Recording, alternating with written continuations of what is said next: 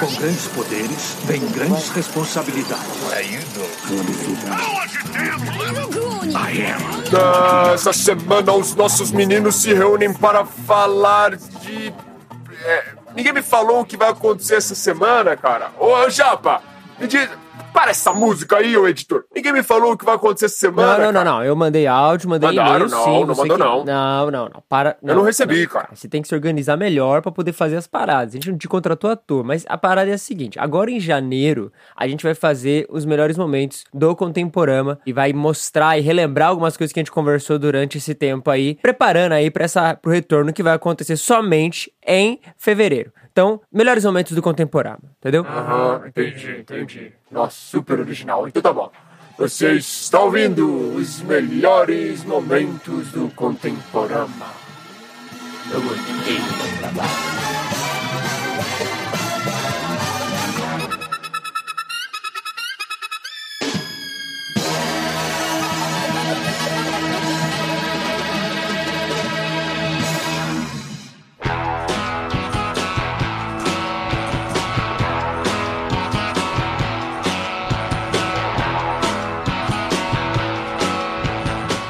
isso, chegamos mais uma semana e novamente os melhores momentos. Ainda temos alguns episódios pra relembrarmos e, afinal, relembrar é viver Yes, sir. sumidos. Tem gente que não lembra das coisas que fala.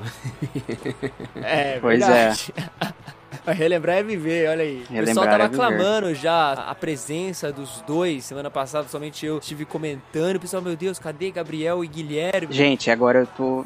Abri o jogo aqui. O Japa deu a louca lá no nosso grupo. Falou assim: Cara, eu gostaria muito de fazer um episódio sozinho, sem vocês, pra ver qual que é a recepção do, do pessoal. se eu me dou bem num podcast é, solo. E o cara não deixou a gente participar. Ele viu o documentário dos Beatles e decidiu, ah, vou fazer igual. É. Sou o John Lennon. Se- Gabriel, se você ficar forçando isso, eu mando um print do dia que eu mandei pro Gabriel assim, fala, cara, vamos gravar só um trecho de um negócio. O cara foi me responder cinco dias depois. Mano, você mandou de noitão. Noitão, mano, era 9 horas da noite. Mas enfim. Tudo bem que ele Então- mandou de noitão, aí. mas cinco dias também. É. tipo, Eu- mas eu falei- no dia seguinte. Eu falei, eu posso, mano, vamos. Ah, eu já tinha gravado, mano. O Japa também Mas, não enfim, responde. É verdade. Mas enfim, enfim, enfim. Cara, vamos relembrar dos grandes momentos que nós tivemos aí, dos nossos episódios. Ó, quem lembra, cara? Aquele episódio lindo, que foi o episódio de comédia romântica, que a gente gravou com a Isa. Clássico, já é o foi o mais ouvido, hein? A meninada curtiu. A- o mais público feminino foi nesse O episódio. pessoal gosta de uma história de amor que dá, demora pra dar certo, né? o pessoal gosta quando a Isa dá exposed nas minhas coisas. É isso que eles Tem gostam. isso também. E toda É, vez. olha isso. É, assim, a- o nosso casamento, durante os podcasts, a gente fala mesmo. É isso aí. Olha aí. É o Olha aí, confessionário. Então, ansiando pela próxima participação da Isa pra assinalar o bingo Exposed do Gui. Mas é um episódio muito bom, cara. Foi muito bom. É, a galera curtiu pra caramba. No episódio 7 a gente falou de Hans Zimmer, cara. Olha aí. É. Clássico também já, hein? É um dos compo- O cara que compositores. descobriu qual som do tempo partindo no meio. Nossa, isso mesmo. Esse cara é É muito genial, cara. Eu acho que a, a parte do. A gente fala bastante sobre como que o Hans Zimmer pensa a ambientação sonora, né? Isso é importantíssimo. Pra, pra quem compõe, assim, vai ser legal é, ouvir, reouvir e pegar esses melhores momentos, assim. Porque realmente, pra quem tá nessa trilha de composição, seja o cara tá fazendo suas músicas lá como um artista e tal, ou alguém que quer ir pra esse lado da trilha sonora, mano, Hans Zimmer é. Sim, é, é o professor mesmo, que você tem que aprender tudo que puder com esse cara. E o episódio tem a participação do Portela, que contribuiu bastante aí. O cara é um fanzaço de trilha sonora, Isso né? aí é um, um episódio todo musical também, né? Assim, você vai- realmente é uma experiência. Você vai entrar, você vai participar ali do que a gente tá falando e vai poder. Diferente da gente que tava conversando assim, a trilha, você vai poder ouvir o que a gente tá falando também da trilha ali no fundo. Acho que ficou muito massa, um episódio bem especial. Teve episódio também de Cowboy Bebop, cara, que é um favorito aqui de todos nós, né? O anime é, é sensacional, com o Iago Martins. Com aquele pastor da internet. O, o Gabi entrou em crises existenciais no episódio. Nossa, cara. Esse negócio de passado, eu, eu não posso ficar muito tempo falando disso. Mas ó, o passado já não mais tem poder, cara. Tem que se lembrar Ah lá. disso. Olha aí. Aí, Já ó, Já o embala. Já embala o- a trilha sonora aí. Já coloca aí patrocinado. Aí o Gui Andrade manda um. Um aquele, strike, tá um ligado? strike no episódio. Meu Deus. E teve também, olha só, vou arriscar em dizer aqui, a melhor discussão sobre Matrix nos últimos tempos na internet. Melhor que o quarto filme, eu tenho certeza. Eu acho isso também, mano. Totalmente. Eu- porque boas discussões de Matrix são raras. Porque, cara, Matrix é um filme muito pop. Então a gente trouxe todos esses elementos que a gente realmente gosta de Matrix. Que eu tenho certeza que você gosta. Um cara correndo na parede, atirando no outro lado, destruindo todo o, o hall de entrada de um prédio.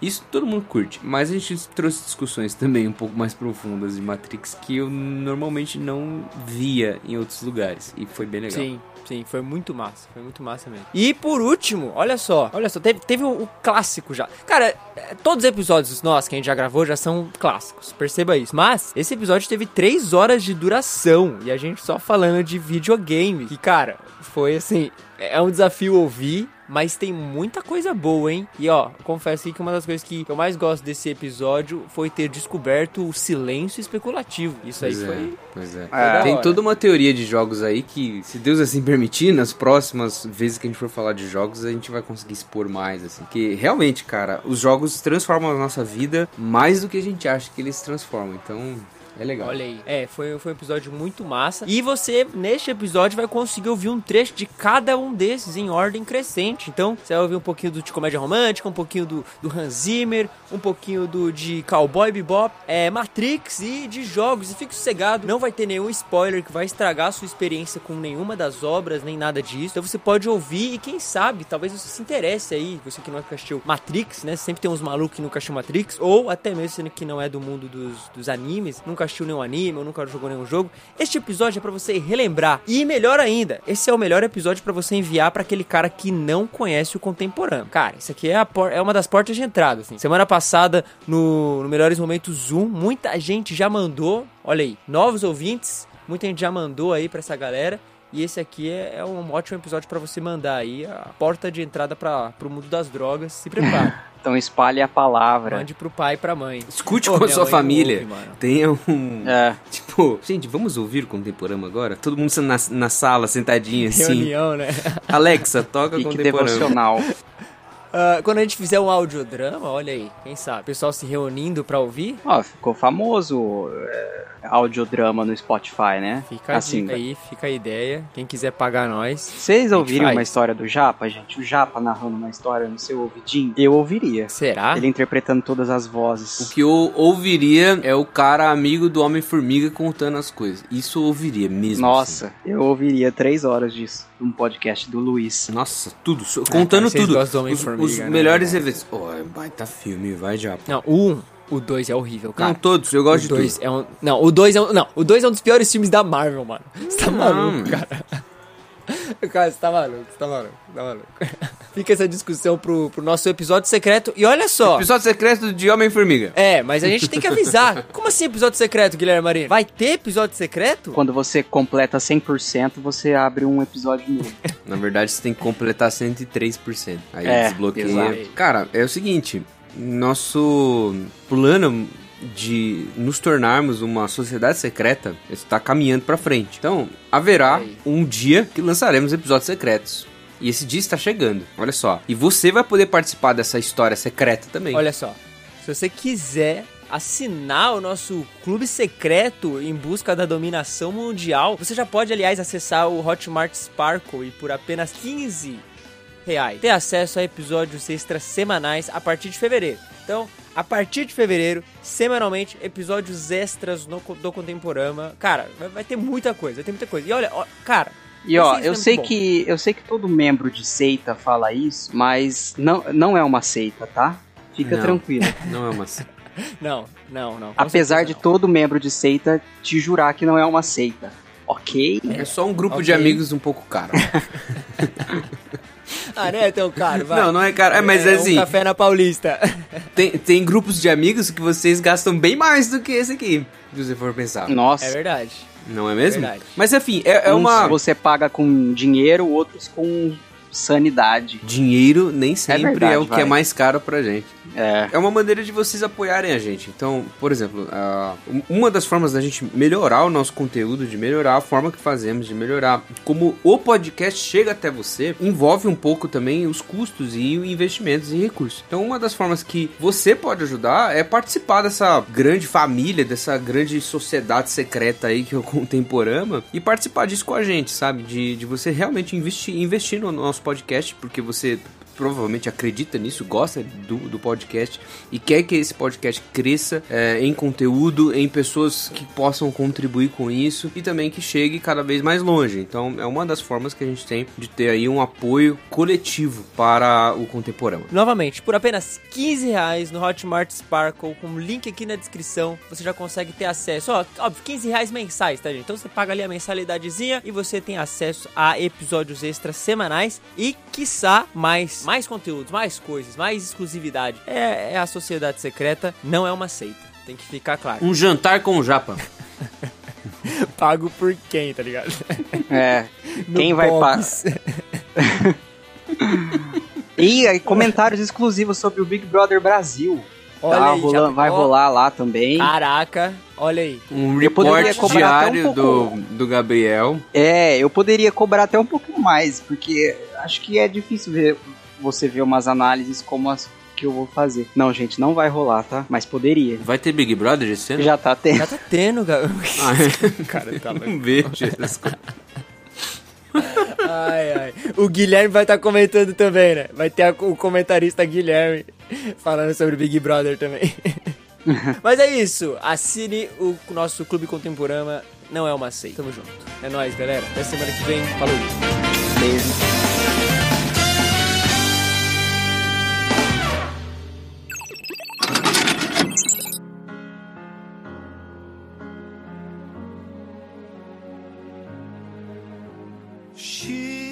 Vamos falar dos clássicos aí de comédia romântica, caso a- o pessoal não viu e não. Ah, nunca vi esse filme e tal. Filmes que talvez você precise conhecer de comédia romântica, que vão fazer toda a diferença na sua vida, ou não. Então vamos lá, gente. Vou. Vai falando aí que eu vou marcando no zap pra Nath aqui. Posso falar um? Pode. Um que você tem que assistir. E se você não assistir, você não foi introduzido aos mundos da comédia romântica. Ele é engraçado, ele é emocionante, ele é bom, tem personagens cativantes. Ele é perfeito. É um filme perfeito. Que é um lugar chamado Notting Hill. Cara, esse filme, Sim. ele é tudo de bom.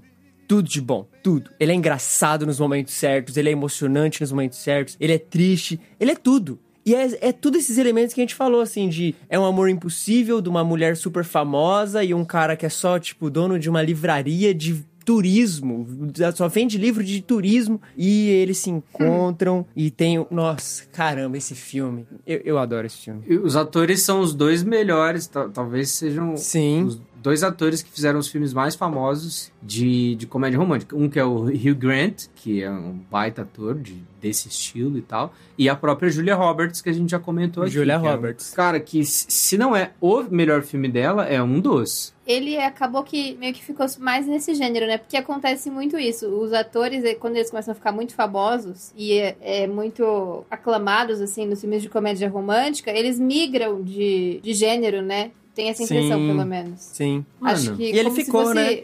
É, eu, eu acho que sim, né? Ele fez Não, aquele o- outro com a olha Drew só. Barrymore, fez Simplesmente Acontece, do Richard Curtis, ele fez... É, ele fez vários, ele fez, ele fez uma com a, com a Marisa Tomei. Ele fez. Eu não tô lembrado do nome agora. É tava verdade. Não, ele tá cotado pra fazer Dungeons Dragons 2023. Sério?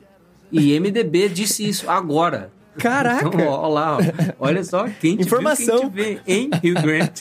Só fazia comédia romântica e agora ele é um.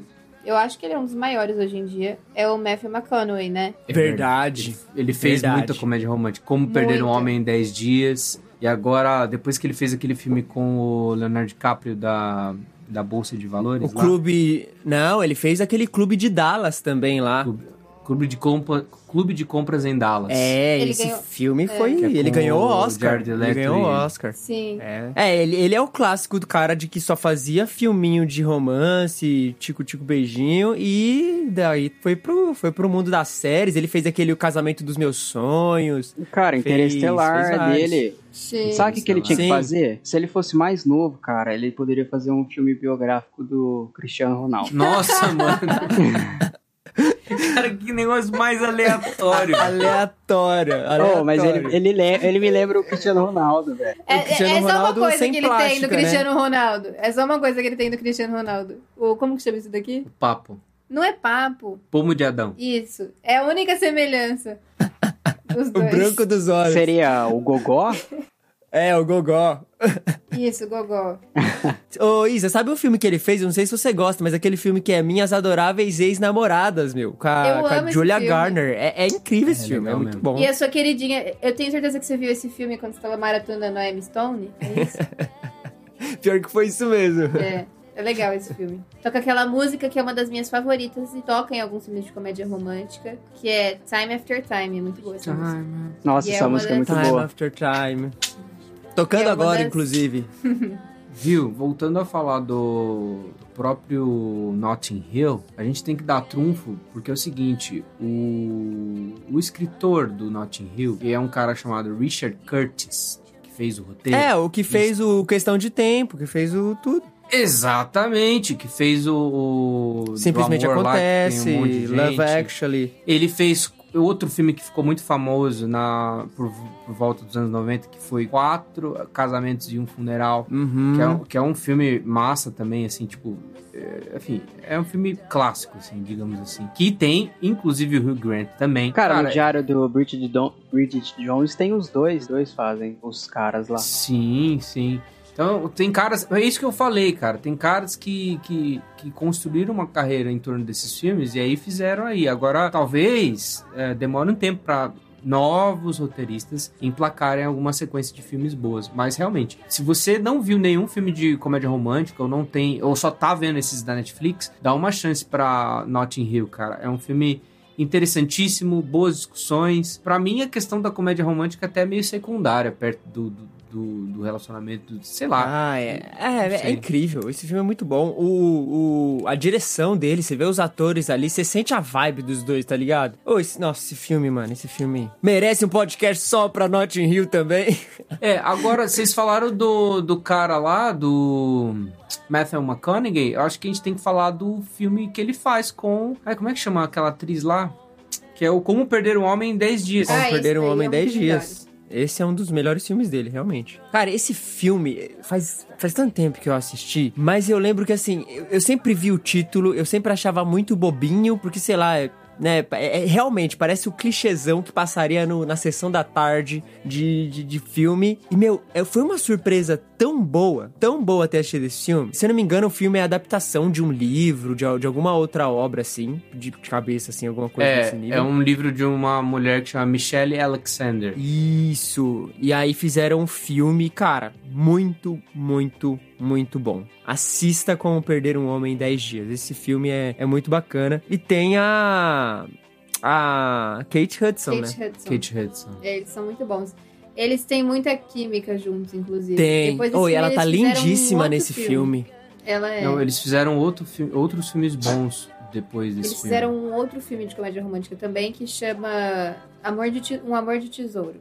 É, Fool's Gold. aqui. Hum, olha aí. É uma Não, é romântica Como. Perder um Homem em 10 Dias é, é clássico.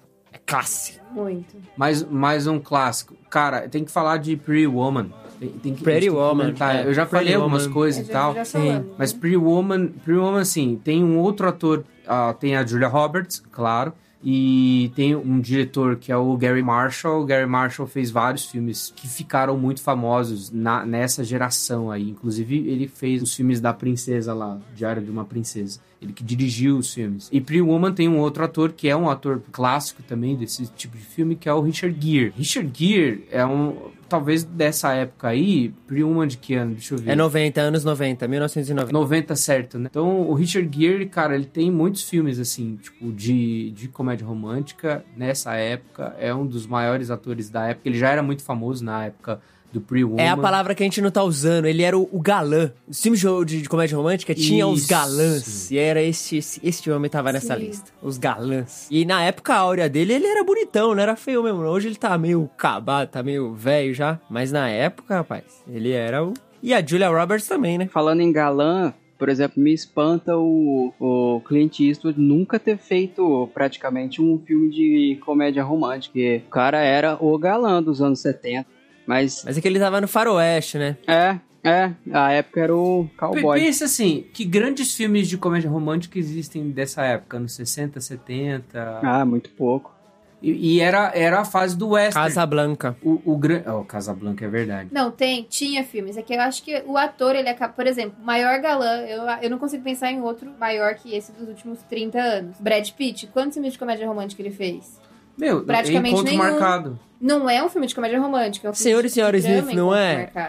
É, É meio Senhor comédia romântica. Pode ser. É. Mas ó, olha só que interessante que eu tenho visto aqui. A gente tá conversando, eu tô pensando. Talvez o gênero que a gente considere como comédia romântica tenha surgido somente nos anos 90. E até então a gente só tinha romance. Porque a gente tá aqui filtrando um aspecto muito específico dos filmes de romance. É entendeu? verdade, uma discussão boa. É um aspecto muito específico, é igual a gente mostrou ali as categorias, óbvio, bem abrangentes, dá pra gente afunilar mais em cada filme, mas quando a gente para pra olhar os filmes que a gente tem falado e as coisas que a gente gosta muito nesses filmes, a gente percebe que é mais do final dos anos 80, dos 90 Sim. e início dos anos 2000. É um momento um- tipo assim, é um- uma régua definida no período ali que a gente tá analisando. Então, talvez antes, né, não teria, por exemplo, o próprio é, Clint Eastwood como um galã, porque na época simplesmente os filmes era só romance, era aquele negócio mais clássico, era mais, né, o amor da vida. Aí tem o Casablanca, que é um clássico, mas é porque talvez seja um gênero totalmente diferente, né? É, eu poderia concordar com você, Japa, mas fazendo umas pesquisas hoje mesmo, eu encontrei uma lista de filmes de comédia romântica, que é aquelas listas assim, 30 filmes de comédia romântica que você precisa ver. E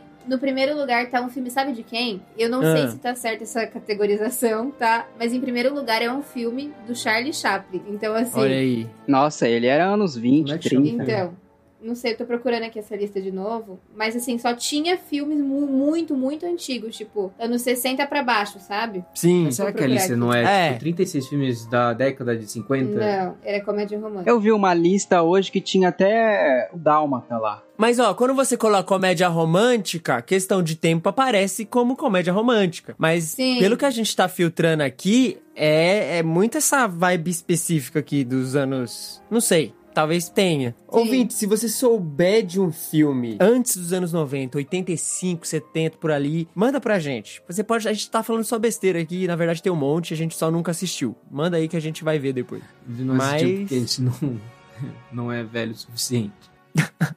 Chamar o gênero de comédia romântica é uma coisa mais recente mesmo, né? Mas assim, eu acho que tem filmes mais antigos que isso que combinavam essa questão da comédia e também do romance. Ah, sim, sim. né? Mas sem ter esse nome. Até hoje em dia, eu acho que é uma, meio que uma subclassificação, assim. Porque você pode até ver. Qualquer streaming que você for procurar por filmes de comédia romântica, você não vai achar esse gênero, né? Você vai encontrar os filmes de comédia romântica onde? Dentro dos filmes de comédia. Não tem, eu não sei se vocês já tentaram procurar, mas não existe esse gênero. É, ou é romance ou é comédia, né? É, Esse específico que a gente tem falado aqui. Isso é verdade. acho que é uma subcriação, assim. Sobre clássicos, eu vou dizer aqui o único filme bom do Adam Sandler, que é como se fosse a primeira vez. Nossa, é Será muito bom. que é o único filme bom mesmo? Para não ser injusto, o outro é gente grande, mas não é comédia romântica. De resto, irmão, eu não gosto de nenhum. Pô, eu gosto tanto do Clique. Nossa, clique é bem legal mesmo. Uh, verdade, é verdade. O Clique. Clique foi um filme que eu assisti tantas vezes. É verdade, tem um clique. Três, então. Já era, já não é mais o único, mas são três. Não, mas o 50 First Dates, que é o Como Se Fosse a Primeira Vez, é um filme muito bom, É cara. muito legal. É um filme que acho que muita gente viu várias vezes, porque ele passava sempre É na um dos clássicos da TV. comédia romântica, com certeza. E, e é um, um plot da hora, vai. Pô, é um plot original, não sei. É, É, é original. é ousado você ter lá a questão da perda de memória da menina, da Drew Barrymore, né? Ter que fazer o vídeo pra conquistar ela e todo dia fazer a mesma coisa. Então, então é um negócio É, legal. hoje em dia tem outros filmes que seguem esse mesmo, esse mesmo padrão, né? Será que ele fez escola? Olha aí. Eu não sei. Adam Sandler fez escola nas comédias românticas? Ah, isso com certeza. Só que eu não vou ver pra assistir. Eu não vou ver pra descobrir, aliás. Não, tem aquele dele também que é a, a esposa de mentirinha também é bom. É, Vocês já viram? já. É legal também. É, é, div- é divertido. É um bom filme. Mas não é um filme de, assim, pelo menos pra mim, não é um filme de, ah, é um filme Qual de que é comédia aquele romântica que... que- eu vou indicar. Não sei, eu não indicaria, não. Qual que é aquele que passava na, na Disney, que ele tem aquela Faz de família conta lá que e... acontece. Isso, esse. Que Esse é um dos que eu lembro também. Meio que lê história pras, pros filhos dele, e aí o que acontece na história. No outro, É, dia, acontece, no outro né? dia vira realidade e tal. É um filme da Disney. Bom, Mas vocês assim, que são acho que nerds, filme vocês de- gostam de Pixels dele, né? Pixels foi incrível. Nossa, eu vi Eu esse filme uma assisti, eu vez e eu acho que eu não vi inteiro. Ah, Agora, eu vi. um filme que é clássico do Adam Sandler e é um filme de comédia romântica, que também tem o Adam Sandler e a Drew Barrymore, que é um filme um pouco mais antigo, que é o do Afinado Cantor de Casamento, Afinado, Afinado no Amor. Afinado no Amor, né? E é legal esse filme também, cara. Vale a pena ver. Pô, é ele um tá novão nesse interessante. filme. É, esse filme é, é antigão já também, hein, mano. Inclusive, eu acho que a Drew Barrymore e o Adam Sandler só funcionaram tão bem no filme como se fosse a primeira vez por causa desse filme. Olha aí. A química deles é muito boa no, no como se fosse a primeira vez. É legal porque ele, inclusive, ele. O que eu gosto do Adam Sandler, e isso tem muito a ver com o Afinado no Amor, é que ele é musical. Então ele sempre toca alguma coisa, ele canta e tal. Embora ele não cante bem. é, mas ele consegue trazer esse aspecto musical pra comédia de um jeito muito legal, cara. A, a cena do. Que ele tá tocando o ukulele, cara, é, é clássica desse filme aí. Sabe um ator clássico de filme de comédia romântica? Assim, clássico entre aspas, que, que foi descoberto mais nessa vibe, mas que hoje se tornou um pouco mais popular? É o próprio Ben Affleck. Ele, inclusive, tá num filme com a, com a Drew Barrymore, tem, tem alguns dele de romance, assim. E hoje o cara é o, é, se- virou o Batman, Sim. né? Ah, o próprio Ryan Re- Reynolds também, né? Sim, Ryan Reynolds também. É, acho que os sintomas, vamos dizer assim, né? Não tem mais tanto como era nos anos 90, mas os sintomas dos galãs ainda estão aí. Mas ó, um filme da hora da Drew Barrymore, que eu lembro, acho que foi um dos primeiros filmes que eu assisti dela de comédia romântica, é aquele Ele Não Está Tão Afim de Você. Esse filme eu gosto também. É muito bom É esse filme. muito bom, é esse muito filme divertido. é muito bom. Não sei se o Wilfo lembra, mas a gente assistiu na programação da, dos jovens da igreja esse filme já. Lembra? Olha aí. Lembro. É bem legal esse Foi um do cinema. Isso. Na verdade, É. esse tipo de filme que tem vários enredos, assim, né? Tem várias. Como que fala aquela palavra? Núcleos. Núcleos, vários núcleos. É, é um. Tem vários filmes de comédia romântica que são assim também, né? Que trazem vários núcleos num, num filme só, que aparentemente são Sim, desconexos sim. um do outro. É. Que é o que acontece também com o Simplesmente Amor, né? Isso é muito Woody Allen, né? O Woody Allen faz muito isso. Acho que, se não me engano, naquele filme Sim. é, de Roma. Eu esqueci agora o nome do que é Para Roma com Amor. Também tem essa Para mesma Roma vibe Amor. aí Para de Roma. várias. Outra coisa, Woody Allen é um cara de filme de, de Eu não romance, comédia romântica Allen. também.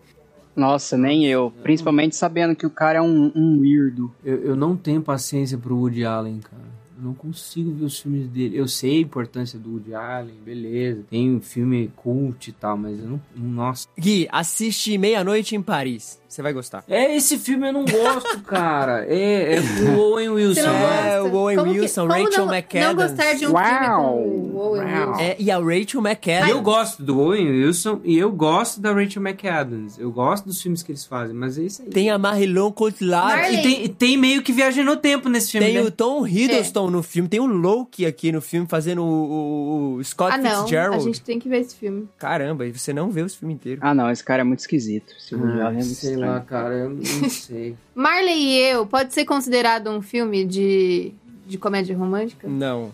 Porque você não dá risada e você Marley, só é chora no final. Claro que você dá risada. Não, tem uma categoria específica que é filme de cachorro. é. Verdade. e quem inaugurou isso foi Lassie. E depois teve um grande clássico, foi Bud. O cão que joga basquete. Aí virou o cão que joga futebol americano, o cão que joga golfe, o cão que joga futebol soccer, né? que é Caraca, eu só vi um filme. Eu vi Nossa. dois filmes de cachorro, que é o, o- Marley e o Hatch, lá do japonês, sempre ao seu lado. Nossa, você nunca viu Beethoven? Não, E tem o meu amigo Enzo, também nunca vi. É, que é, que é é um recente. drama. É um drama.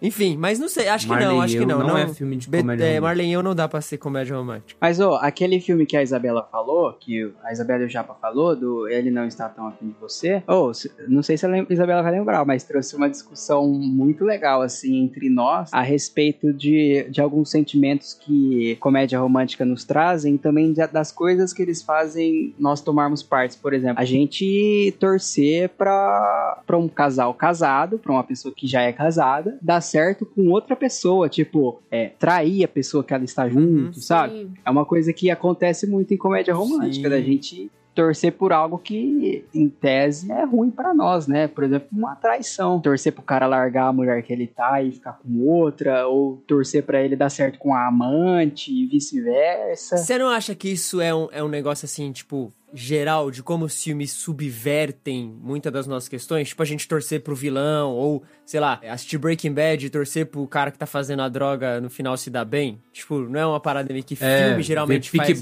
Blinders e você ficar do lado dos caras. É, isso É, mesmo.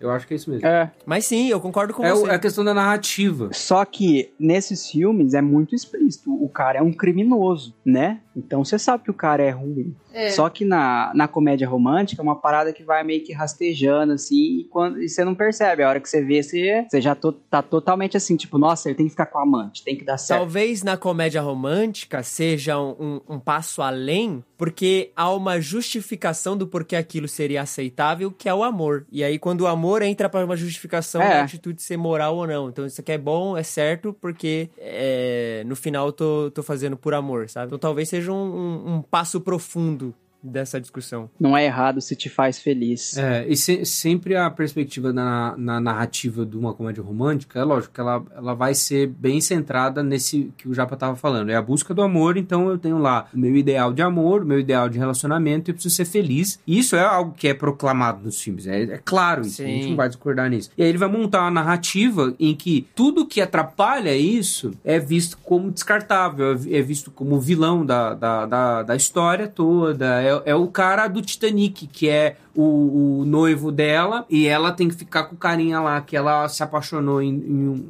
um dia que conheceu ela, e esse cara vai sendo construído como um grande Sim. vilão, até, até ele realmente se tornar um grande vilão. Talvez ele nem, nem na perspectiva dele, se você for parar pra pensar e refletir, no início dessa história toda, ele nem era um cara exatamente um vilão clássico, mas ele vai se tornando por causa da própria história e da, daquilo que você vai vendo através do filme. Na mesma perspectiva, esses filmes aí que vão incentivar uma traição, incentivar uma coisa que nós achamos moralmente errado, que nós não cremos nisso, não, não é aquilo que a gente é, acredita sobre o amor, não é aquilo que a gente acredita sobre o casamento e tal, porque tá sendo contado dentro da perspectiva dessa a, da atriz principal, da personagem principal, seja uma personagem feminina ou masculina, mas sendo contada da perspectiva dela em relação àquilo que ela enxerga sobre o que é o amor, o que é o certo e o que irá satisfazer. A, a grande questão dos filmes de comédia romântica é uma questão dessa busca por satisfação do que do amor, sabe?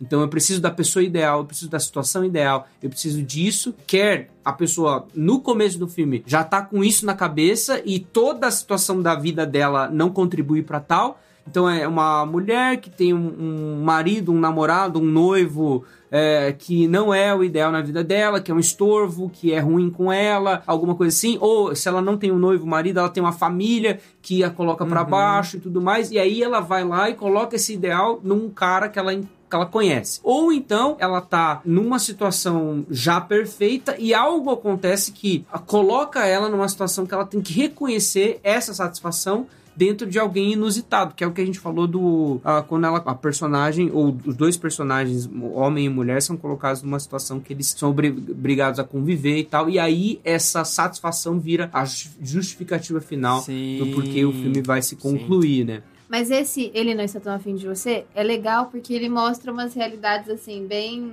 Por exemplo, a, uma das meninas do filme, acho que é a principal, talvez. É a Branca de Neve, de Once Upon a a Time, Branca não de é? Neve. Isso. É Jennifer Goodman, eu acho o nome dela. Ela tem uma fixação, assim, por encontrar um, um namorado e e ela faz daquilo um ídolo do coração dela, né? E aí ela fica naquela busca, ao ponto dela se tornar uma menina chata, assim, pro, pro cara que ela tá afim, porque ela fica muito em cima. Então ela acaba deixando de ser interessante, porque ela é essa pessoa que é obcecada em encontrar alguém. Então, por mais que a- tenha nesse filme, talvez essa questão de você meio que torcer pro, pro cara ficar com a amante, enfim, e dar certo, tem também essa, esses outros núcleos que mostram essa coisa de. Da idealização. É, assim, te dá um choque de realidade ali, né? É, mostra que idealizar demais talvez não faça bem pra você. É isso que você tá querendo dizer? Sim, e não só isso, não só idealizar, mas colocar essa questão do, do amor, né, romântico, de encontrar um parceiro, um namorado, uma namorada, como algo maior do que deve ser,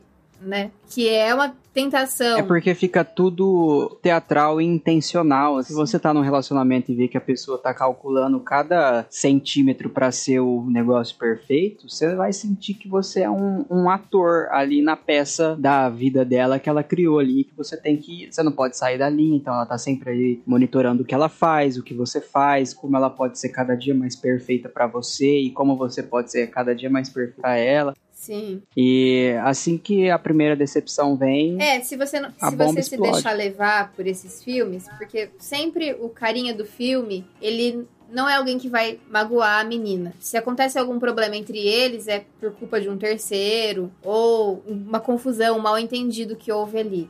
Então, assim, se você não tomar cuidado, você pode acreditar, se você deixar essa narrativa tomar conta de você, sem você refletir, né?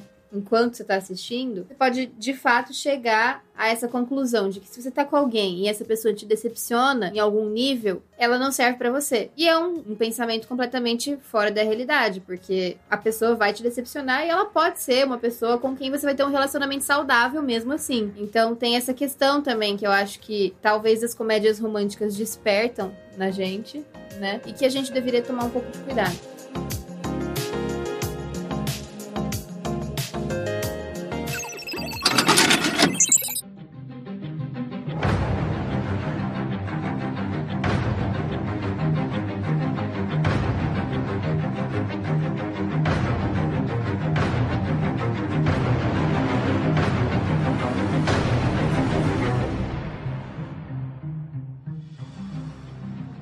Vamos falar de A Origem, o que talvez seja a trilha sonora que moldou os trailers da nova geração. Nossa, pode crer. É verdade. Essa é a trilha que moldou. O Hans Zimmer, ele é responsável por todos os trailers que começam com bom. É verdade. Ele mesmo falou que ele é como se ele tivesse começado um, um gênero novo, né? No- É, nos É, trailers. exatamente. É, na, na verdade, os trailers de hoje em dia pegam uma música pop clássica e fazem uma versão bad vibes, né? É Foi verdade. o que o Batman fez com a do Nirvana. Como, como se já não fosse bad vibes o suficiente. O próprio, o próprio Duna fez isso agora, né? Com a música do Pink Floyd. Pode crer.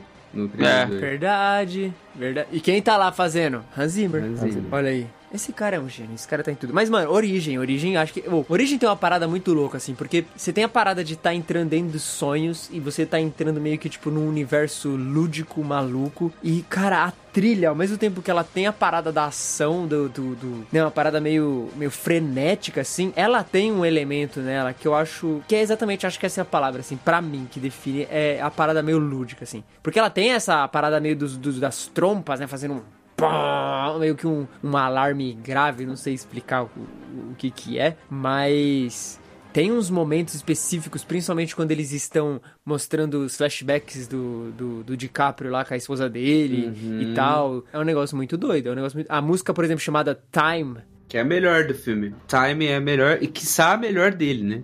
Que, cara, é muito boa. Essa música é muito boa, né? E, e, mano, é, é muito isso, assim. Você sente essa. essa. ah, Você sente essa parada do personagem principal, mano. Não é nem uma questão de voltar no tempo, mas uma parada de, tipo, cada momento que ele entra num sonho diferente, o tempo ele vai perdendo o seu valor real, né? O tempo ele vai ficando menos, né? Ele vai ficando menos. Passa menos rápido, acho que assim. É assim, né? Passa menos rápido. Passa mais devagar. Tô usando palavra difícil aqui pra maluquice. E, e você sente isso na música, mano. Você sente isso na construção que ele faz ali do set. Você fica, cara, que parada louca, mano. Cara, Inception é bom. Vale a pena você parar, assim, e escutar a música Time mesmo. Todas as outras também, mas acho que a Time é o Vale. meu destaque. É, assim. é a principal, eu acho. Eu não tenho o que falar. Tem, não, tem uma, uma música muito boa, que é a Dreams Collapsing. Eu gosto dessa música também. Ela é uma música bem legal, se vocês puderam ouvir aí depois aí. Porque ela tem um esqueminha de uma guitarrinha, que fica. É uma música bem tensa e fica aquela. É clássica também. Se vocês colocarem pra ouvir, vocês já vão lembrar. É aquela guitarrinha bem. e vai construindo um, um ritmozinho. É que eu tô ouvindo aqui agora e eu tô. É boa, mano. Essa música é boa. O Inception, acho que tanto o trailer quanto as músicas, assim, também muito visualmente isso. A sonoridade é muito similar também ao, ao trailer e ao filme do Doutor Estranho, digamos assim, né? Eu acho que ele deu o tom para esse tipo de ficção que envolve outras, outras realidades e a música do, do Hans Zimmer foi essencial, assim essas distorções no espaço-tempo. É uma coisa que o Hans Zimmer também faz bastante, né? Ele entende bastante, assim, como, como que a música conversaria com esse tipo de coisa, que ocorreu com o Interstellar, é.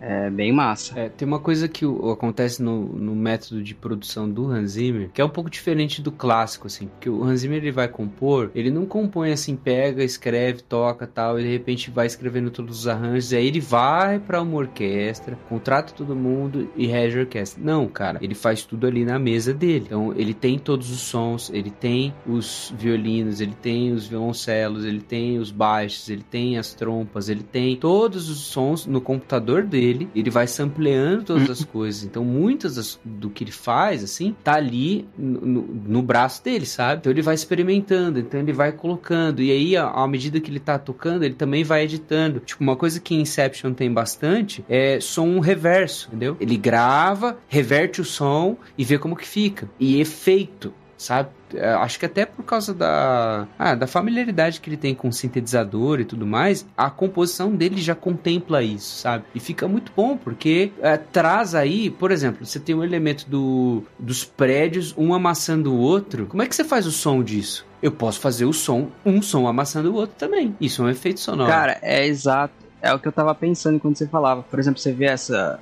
as realidades dobrando. É como se você ouvisse, digamos assim, como se alguém pegasse as ondas sonoras ali e torcessem junto com a imagem que você tá ouvindo. A música dobrando junto com um tempo. É muita doideira. E esse negócio do, dele reverter o som é legal, só queria falar que os Beatles fizeram primeiro. Com certeza. Olha os Beatles influenciando o Hans Zimmer aí. Beatles did it first. É. Se a gente for parar pra, pra cobrar todos os direitos autorais, todo mundo paga um pouquinho pros Beatles. Todo mundo. No fim, todo mundo vai, vai dever um pouco para eles.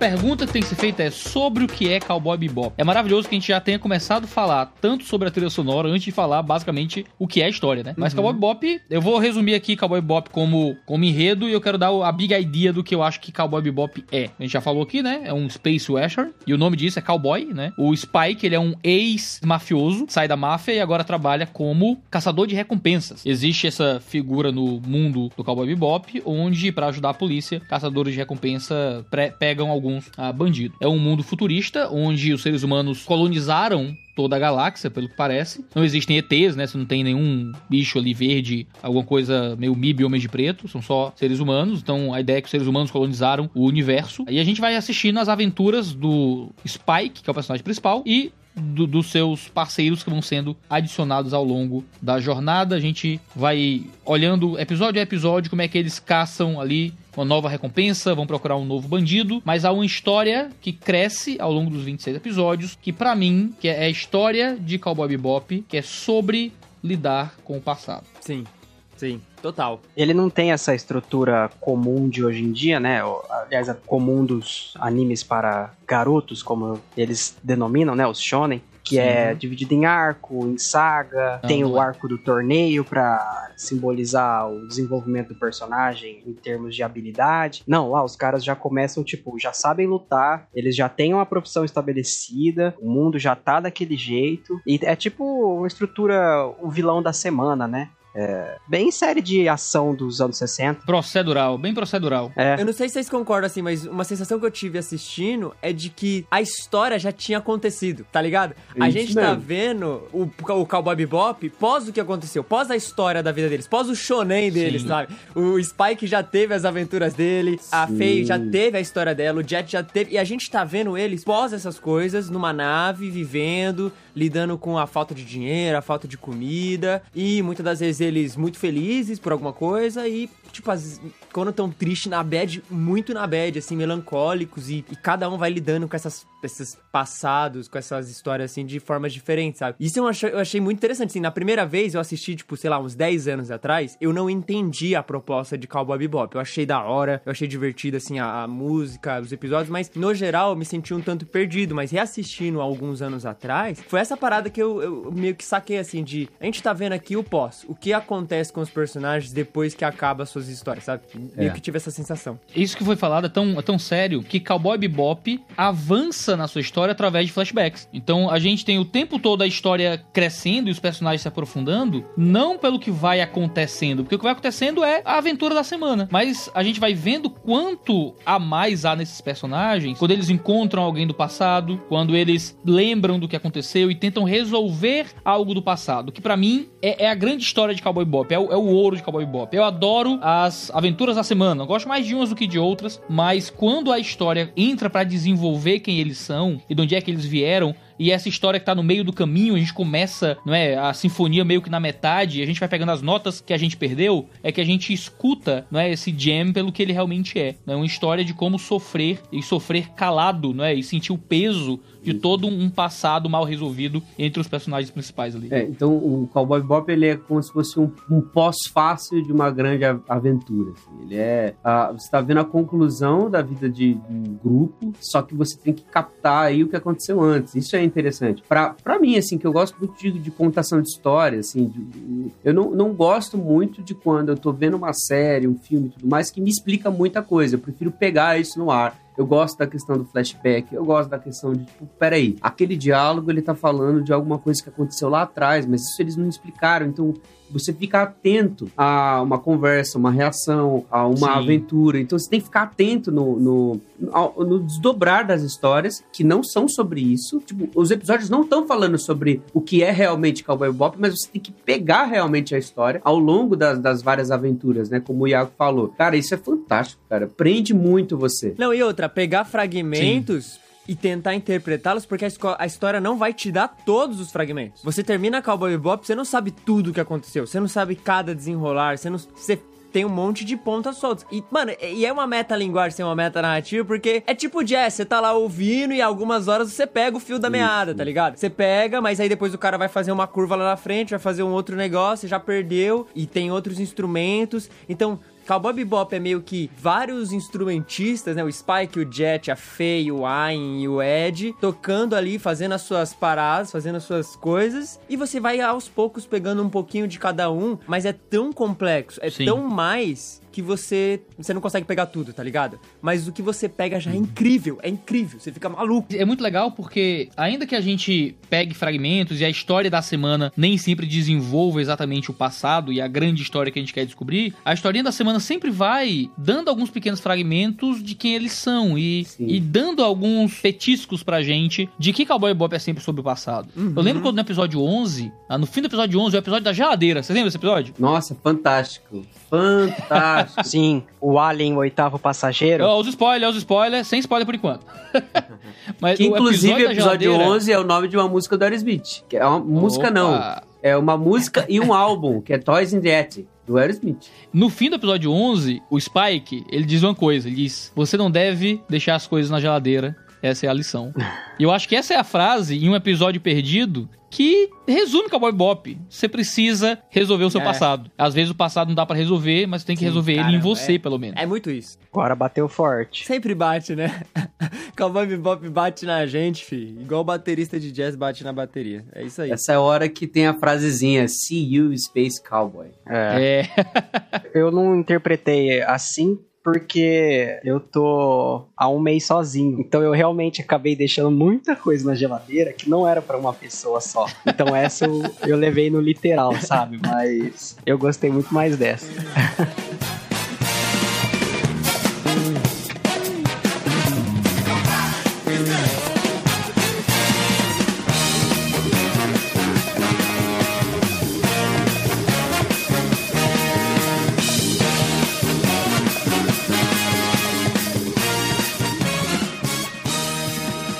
O anime é de 98. E aí você tem, assim, por exemplo, o time da, da galera, né? A gente já falou do, do roteirista e tudo mais, do Watanabe, a gente já falou da Yoko Kano. Agora eu vou destacar a direção de animação. Quem faz é um cara que chama Toshihiro Kawamoto. E ele faz também o desenvolvimento dos personagens e tal. Mas, por exemplo, você tem um, um anime de 98 que tem uma animação fluida, cenas de luta maravilhosas, cara. Você tem, assim, é, é um negócio Sim. assim, arma com luta. Então você tem espionagem, o cara dando tiro, toda aquela, ah, sei lá, essas sequências de filme de espionagem que a gente gosta pra caramba, quando você tá vendo Isso é Impossível da vida, você tá vendo 007 da vida, mas ao mesmo tempo, sequências de luta que é digno de um Bruce Lee, entendeu? Você vê uma coreografia muito bem feita, uma animação bem estabelecida ali, a anatomia da coisa toda, você vê assim, o chute que ele dá, mas ainda que seja anime e é um pouco exagerado, você consegue compreender ali e a coisa te agrada, pelo menos essa parte de ação, né? Então é um anime que te entrega, óbvio, a gente já falou de trilha sonora, de roteiro, dos personagens, mas cara, tem muita ação legal.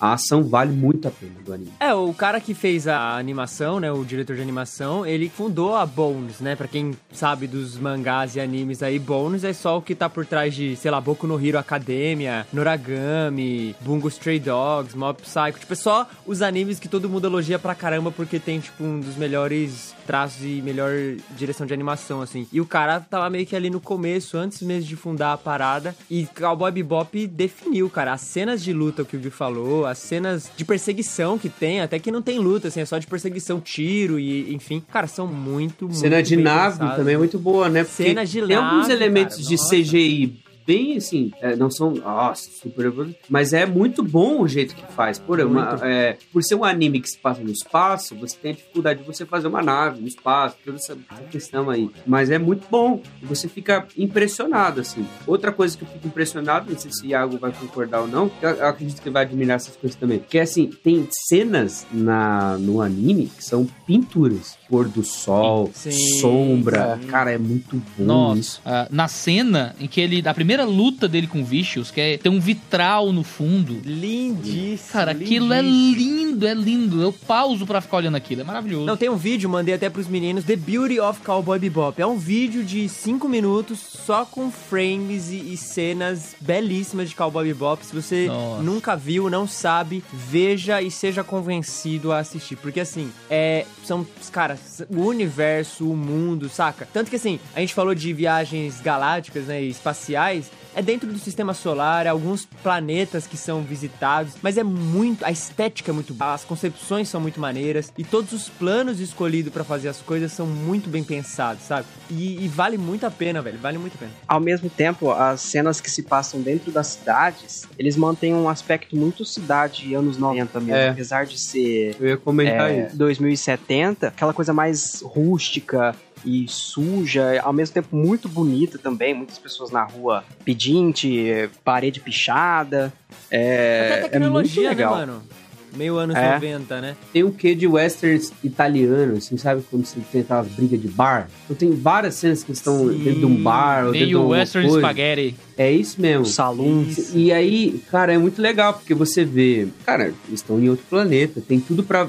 Tinha tudo pra ser um negócio muito diferentão.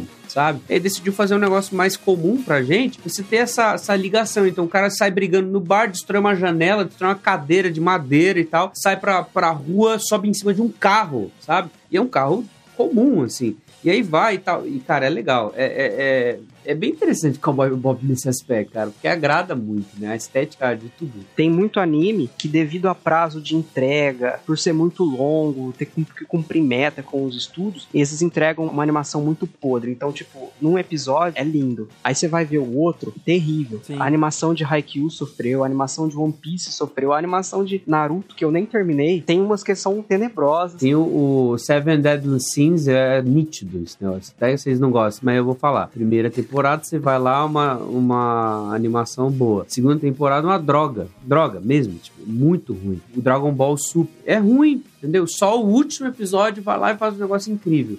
Ah, aí Só cena assim, de luta importante, né? Putz. É, um saco. Cowboy Bebop, por outro lado, o nível nunca cai. Nunca. Nunca. É, Nunca. você não, não tem esse downgrade, assim. Cada episódio é um, um tão bom quanto o outro e vai só melhorando, cara. É incrível. É por isso que é um clássico, né, mano? É por isso que é um dos animes, assim, que até hoje, mesmo 20 anos depois, cara, é um dos animes lembrados, referenciados e não é à toa que vão fazer uma adaptação. Não fazendo nenhum juízo de valor sobre o que pode vir a ser, enfim, mas tá sendo adaptado depois de 20 anos, sabe? Tá sendo feito e tá sendo lembrado, é mencionado ainda, a trilha sonora da Yoko Kano ainda é referenciada. Não é à toa que no início da pandemia tem live sessions aí. Depois vocês procuram no YouTube dos Seatbelts fazendo as live Sim. sessions e tem visualizações pra caramba. Por quê? Porque a galera gosta, velho. É, um- é um universo que abraça você. E quem assiste se apaixona e, e, cara, pode não ser, tipo, o melhor anime da vida das pessoas, tá ligado? Mas é um anime que, mano, inevitavelmente todo mundo vai recomendar, porque é um dos clássicos, é um, é um dos animes aí que moldou, pelo menos, boa parte dos animes ali dos inícios dos anos 2000, sabe? É, e foge do convencional, né? Se, por exemplo, você vai Total. para o design das personagens. Tem o Spike, que ele veste meio que um terno, uma camisa, é um cara arrumado, mas não. Sabe, tem aquele cabelo e tudo mais. Então, até um negócio que você olha assim, você fala assim, cara, isso aqui é difícil você ter um personagem num, num anime que é extremamente parecido com o Spike, sabe? Normalmente é sempre um cara ou parecido com o Goku, ou parecido com o Naruto, ou parecido com os caras do Boku no Hero. Sempre meio que na- no mesmo jeitinho, sabe? É, que vai ter uma forma número 2, uma forma número 3 e tal. Spike é sempre aquilo lá, entendeu? O cara ali meio te- quase tedioso, entendeu? Que ele tá sempre ali. E a Sim. fala dele, o jeito que ele se porta, é sempre meio assim. Aí você tem o Jet, que é um cara super. É a mãe, é a mãe assim. do grupo. É a mãe do grupo, mas é um cara carrancudo e do com um e braço faz- de metal, velho. Ô, isso é muito legal, cara. Personagens com braço de Ele metal. cozinha e faz jardinagem. Verdade. Ô, personagem com braço de metal me agrada muito, cara. Tipo, o Cable, Soldado Invernal, agora o Jet. Mano, é- eu acho muito legal essa Mas é uma quebra de expectativa muito grande. É o, é o cara que faz jardinagem que tem um braço de metal. Os bons, bonsais O dele, cara, né? o cara é careca com uma cicatriz no olho e ele fica lá no bonsaizinho e fica triste quando ele corta errado, tá ligado? É muito bom, é muito bom. E decide cuidar do Ele é o cachorro. personagem mais, mais cyberpunk até, porque ele tem aquele parada de metal, né, embaixo Sim. do olho. Sim. Aí tem o Ayn, que é o cachorro, né? Beleza, é um cachorro. E você tem as duas mulheres do grupo, que é a Faye e a Edward, que são completamente diferentes entre si. A Faye, ela é uma mulher, até ela é bastante sexualizada, eu achei, assim. Beleza, passa. E a Edward, que é uma maluquice do grupo, cara. Acho que a Edward é a minha personagem favorita, assim. E eu acho que cada personagem, do jeito que ele é apresentado pra gente, na estética e tudo mais, ele é um personagem único em si. Eles não têm eh, semelhanças entre eles. Cada um destaca-se muito bem, assim. Então a a- essa questão do, do Cowboy Bebop apresentar pra gente isso traz assim esse, esse interesse pra mim e foi o que trouxe me segurou ao longo dos episódios assim ó cara esses personagens são importantes Sim. Por isso que você vai gostar do bando Chapéu de Palha, né, Japa? Nossa, se você gostou de Cowboy Bebop, o bando Chapéu de Palha é quase isso. Só que é tipo, é, é piratas, ao invés de estarem no espaço, estão no mar e, cara, é só alegria. Trilha sonora boa, você chora. O passado também tem um- um- uma influência. É, é- é o Cowboy Bebop melhorado. Você é do time One Piece também, Iago? Ah, não. Qualquer coisa que tenha mais de 100 episódios eu já não quero saber. Não, eles estão me convencendo, eles estão me convencendo. O Japa, inclusive, Oi, na segunda-feira foi no show do Sola e acabou o show do Sola e me entregou o One Piece número 1. Ah, o mangá, o mangá talvez eu, eu leria. Não, o mangá, Iago, lê o mangá. Lê o mangá rapidinho. Você tá ligado? Mangá é rapidinho, você lê ali. Tem mil e poucos capítulos? Tem mil e poucos capítulos, mas é muito bom, é muito bom, merece ser lido. Se o Iago lê, a gente chama o Iago também pra falar de One Piece. Agora tem que ler. Vou tentar. Piece tem uma galera aí pra falar. Não prometo. Boa. Boa. Spoilers! Agora a parte Eita. boa.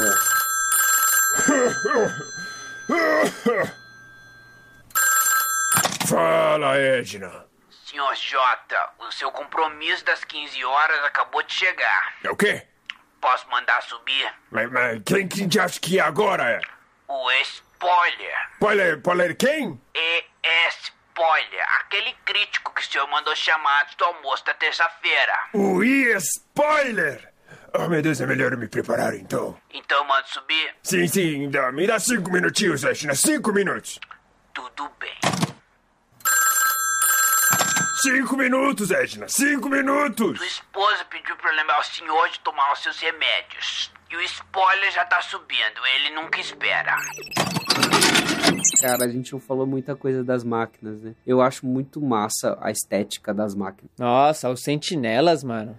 Cara, é muito legal, muito legal. É muito Mano, da vocês É sabiam? mesmo. A gente pode falar de outros podcasts aqui, né? Claro. O Jovem Nerd e o Azagal, eles têm aquele bunker. Eu não sei se ainda tem isso, porque eles mudaram de local. Mas você viu que aqueles, eles fizeram tipo um computador e é uma CPU que é um Sim, sentinela. Sim, sim. Cara, isso é, do muito legal. Caramba, é porque a estética é muito boa. Isso é, tipo, quando o Neil acorda e ele olha da, da, daquela torre, os, os, os casulos, cada casulo vermelhinho, assim, pendurado na torre, ele olha lá de cima, assim, e tem uma infinidade de casulo, mano, pra baixo. Cara, aquilo é muito da hora, velho. Você olha aquilo e você fala, caraca, mano, que A- a- bizarro, que É. É bizarro. bizarro A, a mesmo. primeira vez que eu fiz PCR, o exame, eu me senti o Neil quando ele tira aquele Ah, que negócio.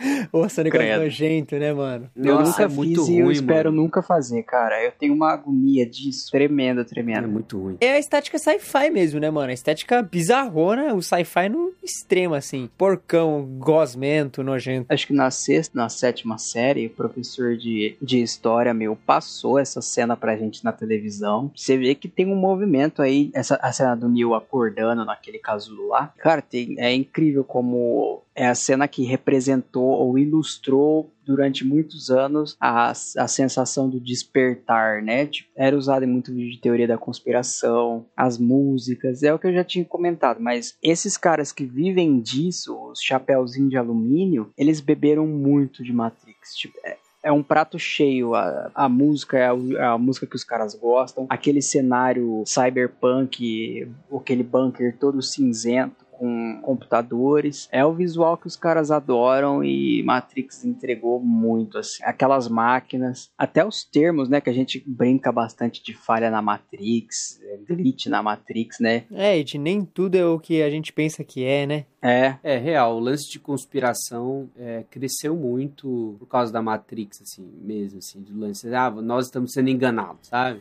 Será que tem Uhum. gente É. que acredita nisso, realmente? Tipo assim, Tem, Ah, eu tenho cara, tem maluco que pra tem, tudo, velho. Tem maluco pra eu tudo. não falo, tipo, acreditar que nós estamos numa realidade, mas acreditar numa outra realidade, mas acreditar na Matrix do filme, tipo, daquela que é proposta no filme, que nós estamos numa simulação. Cara, tem. Você, Gabriel, você duvida do ser humano? Do ser humano, cara, não sei. Eu falo assim, do americano eu não duvido nada. Do, Do norte-americano. Mas visualmente, cara, Matrix, assim, as Pô, máquinas. mas visualmente tudo- é da hora, é da hora. A Nabucodonosor é muito louca também, eu gosto, velho. Eu gosto da estética. Aquele PCzão maluco, mi- mirabolante. Quatro telas mostrando a mesma coisa, você não tá entendendo bodega nenhuma. Uma telinha pequenininha com um- uma alavancazinha lá. Essa, quando os caras estão lutando dentro do, do sistema, né? Quando o Neo e o Morpheus estão lutando, a imagem, tipo, a resolução da imagem que vai mostrando Mó pra eles é podre. meio, é, é meio em flash, vai mostrando que, tipo, um pixel por vez, tá ligado? Aí vai É. tipo, meio que. É, é, é bizarro, mas é muito E da hora a o mais da hora é que os caras estão vibrando com a luta. É. imagem. Cara, é, o, o cara fala: caraca, esse menino é muito O rápido. cara luta demais. E aí na, no PCzinho tá tipo mó travadão. assim. É. É muito bom. Se você né? tá vendo um filme na Netflix e, é- e dá um, aquele downgrade na qualidade, você já fica nervoso já. né, já fica bravo. Não, o próprio plug que eles têm na nuca, né, mano? É um negocinho que fica lá quando eles estão é, acordados, né? Fica um Sim, buracão na nuca deles. assim. analógico, né? Que é muito, e é muito louco. É. O Cypher matando eles depois um por um, que é só desplugando, né? E aí o negócio desplugando da, da fonte ali. É da hora, cara. Tem uns conceitos estéticos assim, muito bacanas. Muito Eu bacana. O próprio isso aí. Agent Smith também. Quando ele meio que Agent encarna nos outros, assim, né? Tipo, os caras tão. Eles querem ir pra outro lugar, aí mostra um cara, tipo, aleatório, e daqui a pouco o cara começa meio que transformar e vira o, o agente, assim. Eu acho da hora. Mas mano. esses caras aleatórios é sempre os que viam os, os que tinham acordado na Matrix. Tipo, eles fazendo alguma parada muito louca. Assim. Sim, sim, é. Tinha que ter um sinal, né? Meio que um- uma anomalia, Pô, e- uma anomalia na Matrix. Outra coisa legal é aqueles robôs, assim, no final, no, no Revolutions, tem uns robôs lá que o cara entra dentro e ele vai mexendo, assim. Cara, isso eu acho da hora. O, o robôzão, assim, que vai atirar e tal. No Avatar tem um, um esquema parecido, sabe? Que é o, o vilãozão entra dentro e é... que- Tipo um robô que é um exoesqueleto, assim. Eu Ah, acho sim. bem da hora, assim, esse, esse tipo de estética, assim. Eu acho muito legal. Eu acho que eu Eu prefiro acho legal isso também. a- ao invés de, de, o- de lance muito tecnológico, perfeitinho, sabe? Eu gosto desse lance da, da nave toda meio, sei lá, Cagada. cara, gasta, com faísca. Também gosto. Por isso que a Millennium Falcon sempre vai ser a, a melhor. Ah, mas É. com certeza. É, que a gente mesmo. gosta de algo que precisa de manutenção, né? É o, o que precisa de, de um Pô. ajustezinho ali. Você- Você gosta. Você fez a comparação com o Despertar da Força, a Ray é tipo o Neo, cara. A mina sabe tudo. Nossa, não viaja. ô, Não, não, mano, não. Oh, não, ela sabe mano. consertar a nave lá, tipo, Nossa, nada a ver, cara. ela vira Jedi rapidona, aprende a mexer com o sabre, com a Você força. vai falar, eh, o próximo passo é o quê? O Neo é Jesus Cristo? Uai, É. é basicamente, ele morre, ressuscita, Aham. mas não. a, a Ray é tipo o Neo, cara, tô falando pra vocês. Ela é aquela sabe tudo, tem todas as habilidades do mundo Você tá Star muito red pilado, mano. Você tá muito red pilado. Vai falar Cara, que eu, não. eu não sei se eu ouvi uma besteira tão grande em outro momento da minha vida. Pô, a hora que ela vai consertar a Millennium Falcon lá, ela conserta como se não fosse nada. Mas o Neil, Ela ele aprende. três Não, dias. Gabriel, o seguinte, o Neil ele aprende, tem um programa, explica o rolê. A Ray não, Não, explica. A explicação da Ray é. Ah, Você a é uma força. Skywalker. Ah, ela é uma Skywalker. Que explicação. O do Neil, você tem todo um não tô rolê. equivalando a qualidade de um pro outro. Tô falando que a mina é uma que vai aprendendo um monte de coisa assim. Ah, Ela cara, não ela, vai é aprendendo similar, um monte de ela é coisa. similar Ela- no ponto de que ela é escolhida igual ele. É isso. É, é, É. isso. Tá, Assim mas aí se for isso, assim, o o Homem-Aranha Homem-Aranha, o escolhido. Harry Potter, O Homem-Aranha não é o escolhido. você falou no episódio Lógico que é o escolhido, você falou Você, fa- Ele você não é o falou que o universo precisava de um Homem-Aranha. Não, é como se precisasse, mas o escolhido é o Homem-Aranha do Andrew Garfield. É, mas é, cara, é, é, é a mesma similaridade. É o, a parada do, do, do herói escolhido que tem que cumprir sua jornadinha do herói. É, se for nesse sentido, é. É sempre beleza. isso, Ok. Mas o Neo tem a parte do treinamento. Pô, a cena que ele, logo quando ele sai da Matrix, e ele tá lá com todas aquelas agulhas lá, fazendo acupuntura no- nos músculos. Pô, é legal, mano. É, é muito você louco, é percebe muito assim, louco, é. olha só, ele cresceu a vida toda dentro daquele tanque com aquela gosma, então ele não desenvolveu nenhum músculo. Na verdade, Nada, assim, né? é, cientificamente é bem bizarro, porque ele deveria ser raquítico, certo? Ele, É, e ele sai bombadinho até, não né? tem, Ele sai é, normal. enfim. É, mas, beleza, dá pra você entender ali. E, cara, é ele sai da hora. bombadinho, ele é alto, ele não tem nenhum. Ô, mas, ô, Gabriel, você tem um problema com caras altos, mano? Não, por quê? Qual foi o- o episódio que você meteu essa? Ah, o de Full Metal. Tu chegou e falou assim, ah, o problema é que eles não mantiveram o Ah, Ed você fala alto até o final. Você fala como se eu sempre fizesse assim todo. Tipo, eu comentei uma vez. E nesse de agora eu tô falando, não tem nada a ver com nada. Falando, o cara passou a vida, tipo, ajoelhado lá. Ele não tem nenhum osso menor ou maior que o Cara, outro. mas a narrativa é a gente que tá montando. É. Você tá dentro da Matrix aqui que se chama Contemporama. Você Exato. no Contemporama, É. você está se tornando um personagem. Olha só. Olha só, quem é você? o- é, é o caminho. Qual é o caminho que você vai trilhar? É, escolha sabiamente. Duas opções aqui, ó.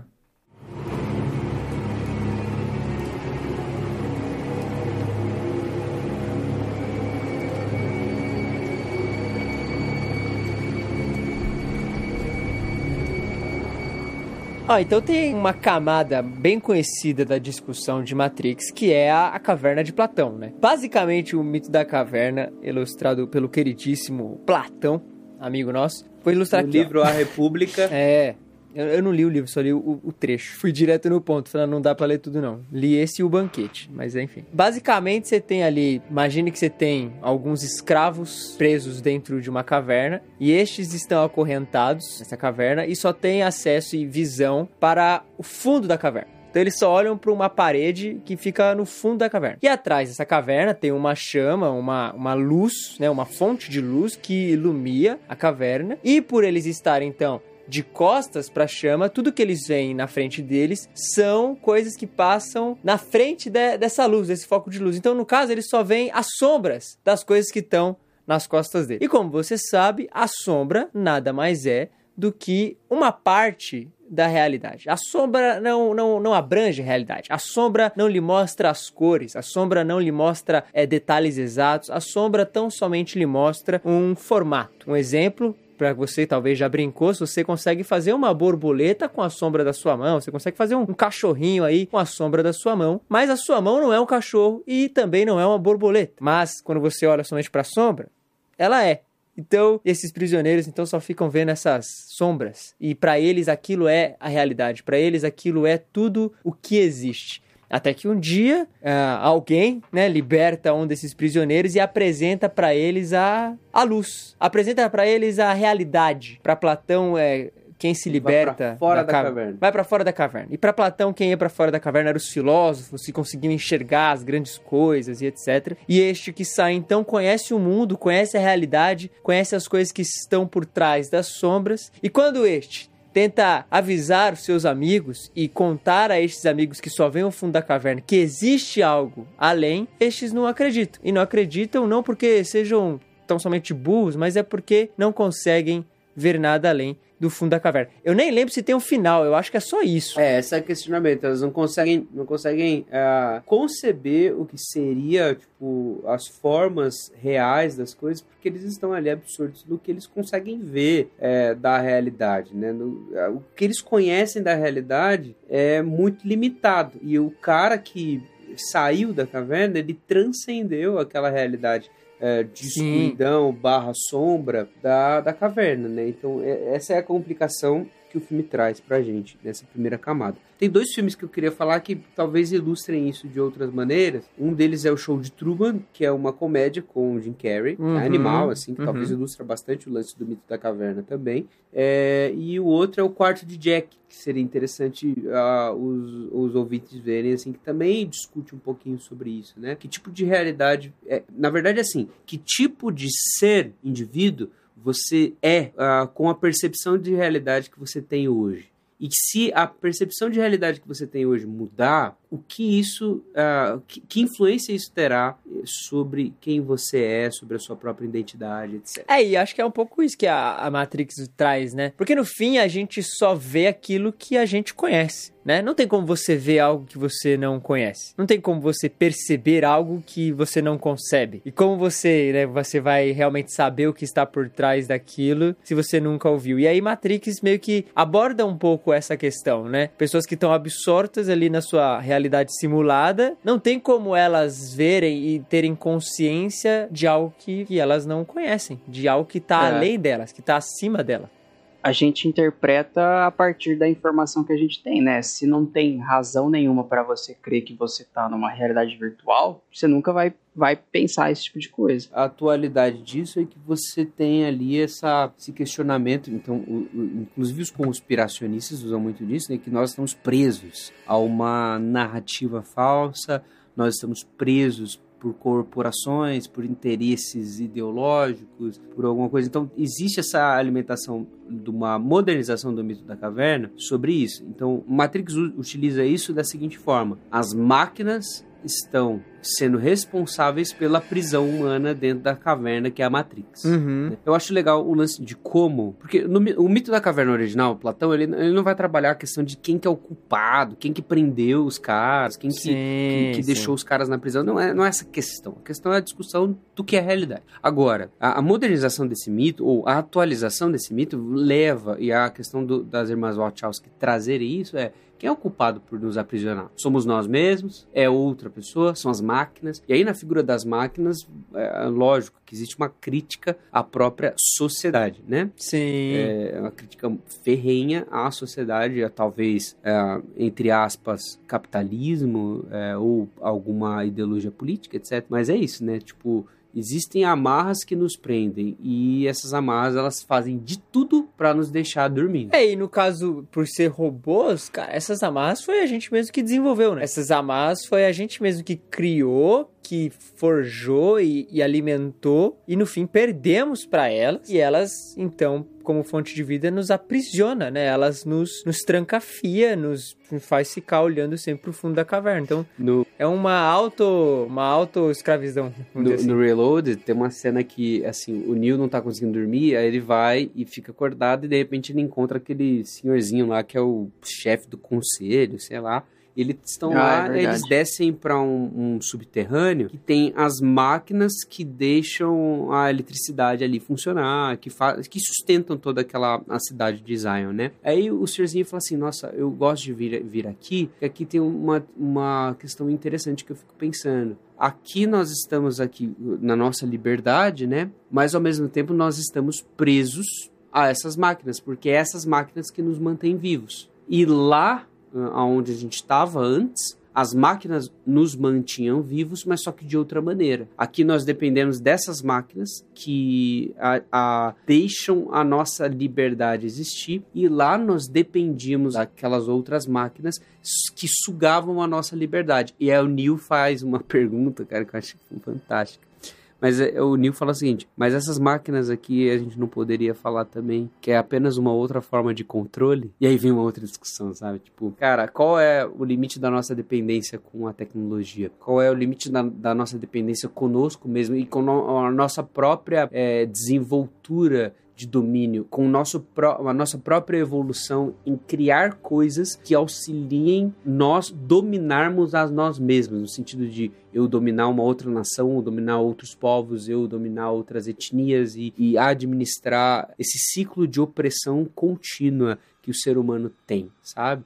Esse lance quase. Porque tem aquela discussão iluminista, né? De que o meio corrompe o homem, ce- certo? Uhum. Só que a discussão no, no Matrix não é nem essa, que o homem é corrompido, é que já existe uma corrupção ali, sabe? Uma degradação ali, sabe? E tudo isso é, é a responsabilidade humana. É, e que independente do meio, vai estar lá, né? Não vai mudar. Isso é muito doido você ver um, bem na virada do século ter essa discussão, né? Um questionamento sobre para onde que a gente estava indo. Tal- Talvez seja a forma filosófica de se fazer uma pergunta de tipo, cara, para onde que nós estamos indo se continuarmos por esse caminho aqui? Né? Óbvio, você extremando isso em níveis bizarros, onde existem máquinas conscientes que nos aprisionam, mas trazendo para uma realidade é tipo, cara, e aí? A gente tá aqui nessa neste mundo, estamos evoluindo, a internet estava começando, estava desenvolvendo ali um- uma nova etapa na história do mundo. E aí?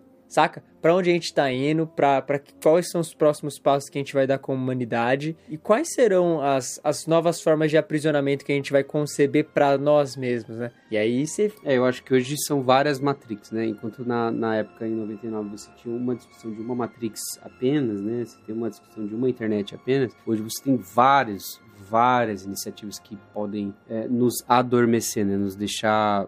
ah, talvez até mortificados pela, pela falta de, de autoconsciência mesmo, pela falta de despertar nesse caso, né? Tô usando a linguagem do próprio filme, né? Mas acho que é isso. E, e aí o filme se utiliza de uma linguagem, como é que eu vou explicar? Uma linguagem sagrada para trazer a discussão, né? Você É, a uma questão- linguagem de mitos, né? Usando É. tipos mitológicos ali pra explicar tanto Morpheus quanto questões, né? A própria narrativa, é, termos bíblicos como Zion, como é, Sim. Nabucodonosor e tal, utilizando de mitos populares, digamos assim, pra poder. Oráculo. É. E aí pra Matrix se tornar um mito da modernidade, né, cara? Sim, um grande mito. Um grande mito da modernidade aí que a gente tá vivendo sobre as nossas correntes que nos amarram de alguma forma. E acho que o que você falou é muito interessante. E hoje não é só uma Matrix, não é só, vamos dizer assim, não é só uma caverna pra todo mundo, né? Cada um, se quiser, tem a sua própria Sua caverna, própria cara. caverna. Cada um Isso cria é sua bizarro, própria mano.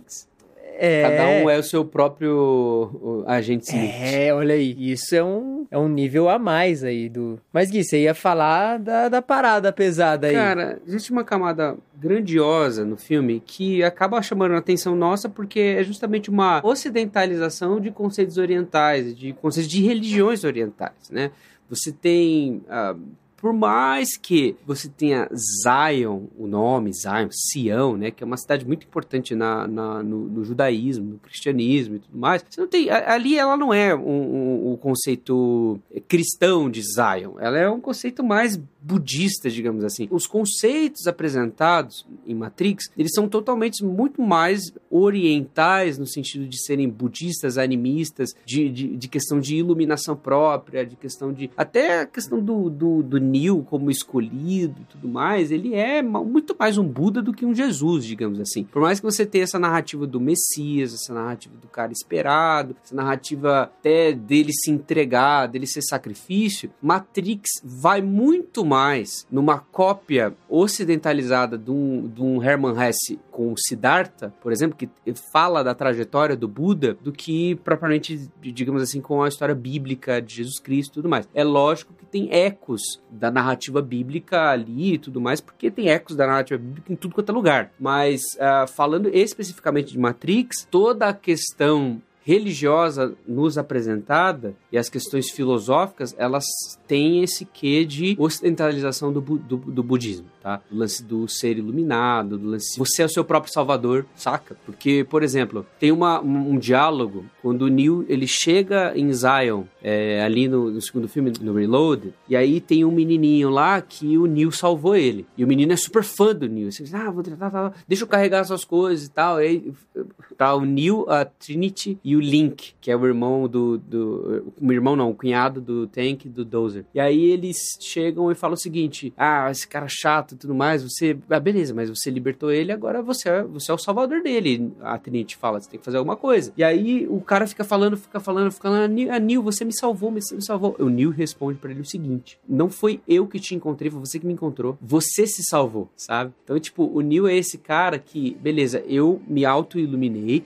eu cheguei, eu sou o escolhido e eu tô aqui querendo salvar a humanidade, mas eu não quero ser esse cara que é o salvador de todo mundo, entendeu? Porque eu quero ensinar para as pessoas que você pode se salvar. E essa a narrativa de Matrix. Você, pela dedicação, pela iluminação e tudo mais, você pode se salvar. É claro que vai ter um quê de Jesus Cristo no Neo, mas eu não sei se essa é a mensagem principal do filme, sabe? Um que messiânico ali, né? Sempre acho que tem esse eco, assim. Até as pessoas tentam, até, como a gente falou, tentar fazer esse eco também de, de Morpheus como um João Batista. Porque o, o Morpheus, sim. Eu acho que da parte do Morpheus, ele, ele crê no, no Messias nesse aspecto. O Morpheus é esse Uhum. cara da crença. O Morpheus é, é, o- é o personagem que crê e ele acredita, ele acre- vai na profecia e vai ali. Ele é o cara religioso. Agora, o aspecto total de Matrix é um aspecto disruptivo em relação à religião e até ele provoca a, a religião em muitos aspectos. Muitos aspectos mesmo. É, e não dá pra negar, assim, que o conceito de Matrix é realmente pegar vários elementos de várias coisas, né? E não somente de uma coisa específica, né? A gente tem ali conceitos bíblicos, tem versículos bíblicos ali que aparecem em alguns momentos também específicos. Tem um momento no filme 1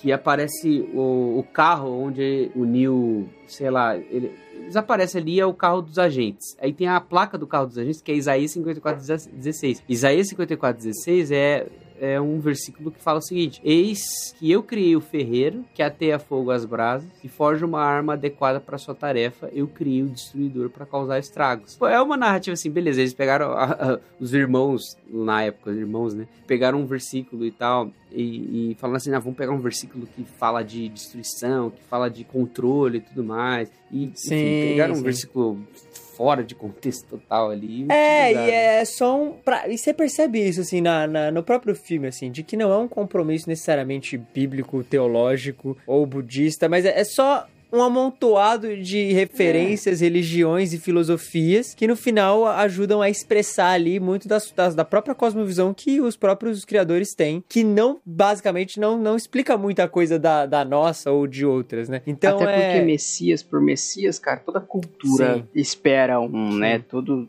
todos têm o Sim. seu, assim. Sim. Então, cravar, tipo, ah, ele é Jesus. To- to- Todo escritor, quando vai produzir um roteiro, provavelmente ah, os irmãos, é, ah, agora irmãs Wachowski, leram o livro do, do Vogler, né? Christopher Vogler, leram o livro do Joseph Campbell. Então, Uhum. sabem o que, que é o monomito, sabem o, o- qual é a jornada do herói e tal. Então, esse herói, que no caso é o Neo, ele precisa é, ser um tipo de messias, né? Porque ele tá ali incluído dentro de uma história, é como todas as outras histórias. E e as irmãs Wachowski, elas usaram essas diversas é, pontes religiosas com crenças orientais, algumas coisas ocidentais, algumas coisas gerais do cristianismo, que, que acabam por gerando interesse nosso, né? Porque você fala, você fala, mano, é legal, tem um quê de sagrado aí, um simbolismo. Então, Sim. cara, Matrix é lotado de simbolismo, lotado Muito, muito. é, Merovíndio, Perséfone,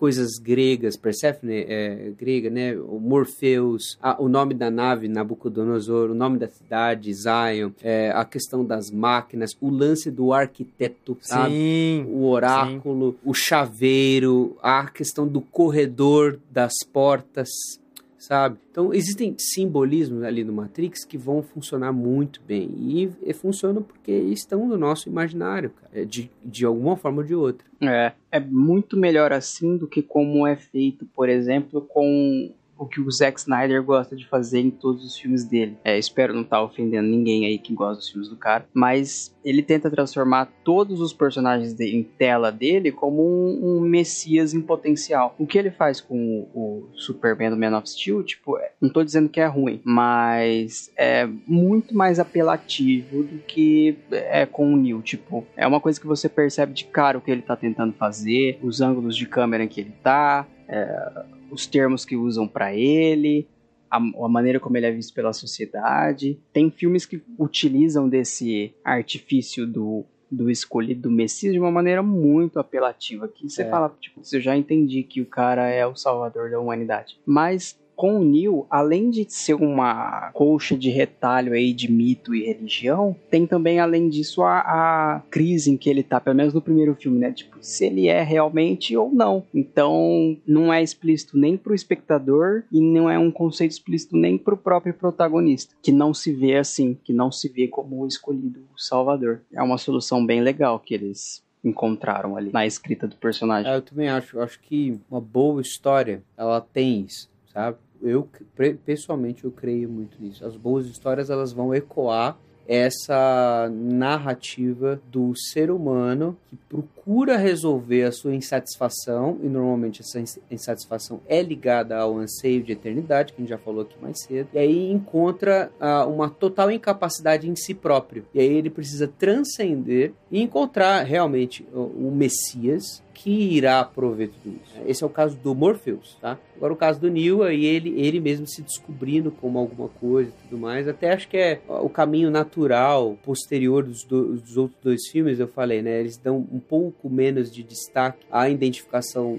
do espectador com o Neo e mais destaque ao espectador como o Morpheus ou como a Trinity, até a, a Niobe, por exemplo, colocando essas pessoas ao redor desse cara que é a resolução de todas as coisas, né? Então, enfim, eu acho que isso é, é uma, uma sacada legal de roteiro e ao mesmo tempo é uma história que vai envolver a gente, porque, cara, pensa assim, é uma história que vendeu, né? Deu dinheiro. Então, o roteirista, o estúdio e tudo mais, o diretor, ele vai utilizar de- desse tipo de narrativa, assim como vários outros filmes têm se utilizado nisso e posteriormente a Matrix, muito, assim, muitos mais filmes utilizaram-se dessa narrativa, né? Cara, e que eu particularmente eu gosto, mano. Eu gosto quando uma boa história do prometido, o ansiado, o, o esperado é contada, sabe? É um, é, um, é um estilo. Sei que ultimamente, assim, a gente tem sido um pouco saturado. É uma lenda arturiana, né? Tipo, Daí você se espera desse grande guerreiro que há de vir nos salvar. E, cara, a lenda arturiana tem- é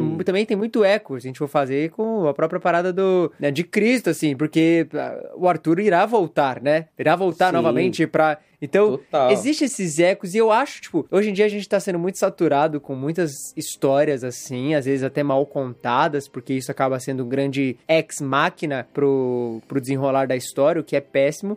Mas quando uma história nesse estilo e formato, que é um formato clássico, antigo, já encontrado em inúmeras mitologias antigas e histórias antigas e na própria narrativa bíblica, quando uma boa história nessa forma é contada, cara, é sempre muito bacana de se ver. E Matrix 1, eu acredito que é, é uma dessas formas, assim, porque é exatamente isso, né? O Neo, ele não sabe que ele é o escolhido. Ele tem, a, a oráculo não fala pra ele, né? E, e, e você também fala, "Pô, ele não é. É. Ele não é, ele não é, e ele põe isso na cabeça que ele não é, mas aí vai se desenrolando e o cara é o escolhido, e, sabe? É tipo, é, é muito bem escrito, é muito bem. É o padrão. Dizer, não é o padrão do, do Campbell, não vou falar assim, mas é, é um roteiro, uma história, um mito, um mito muito bem contado. E você sabe que um mito, ele é muito bem contado e ele é muito, muito bem escrito quando é um mito que permeia já toda a mente e imaginação de uma geração, né?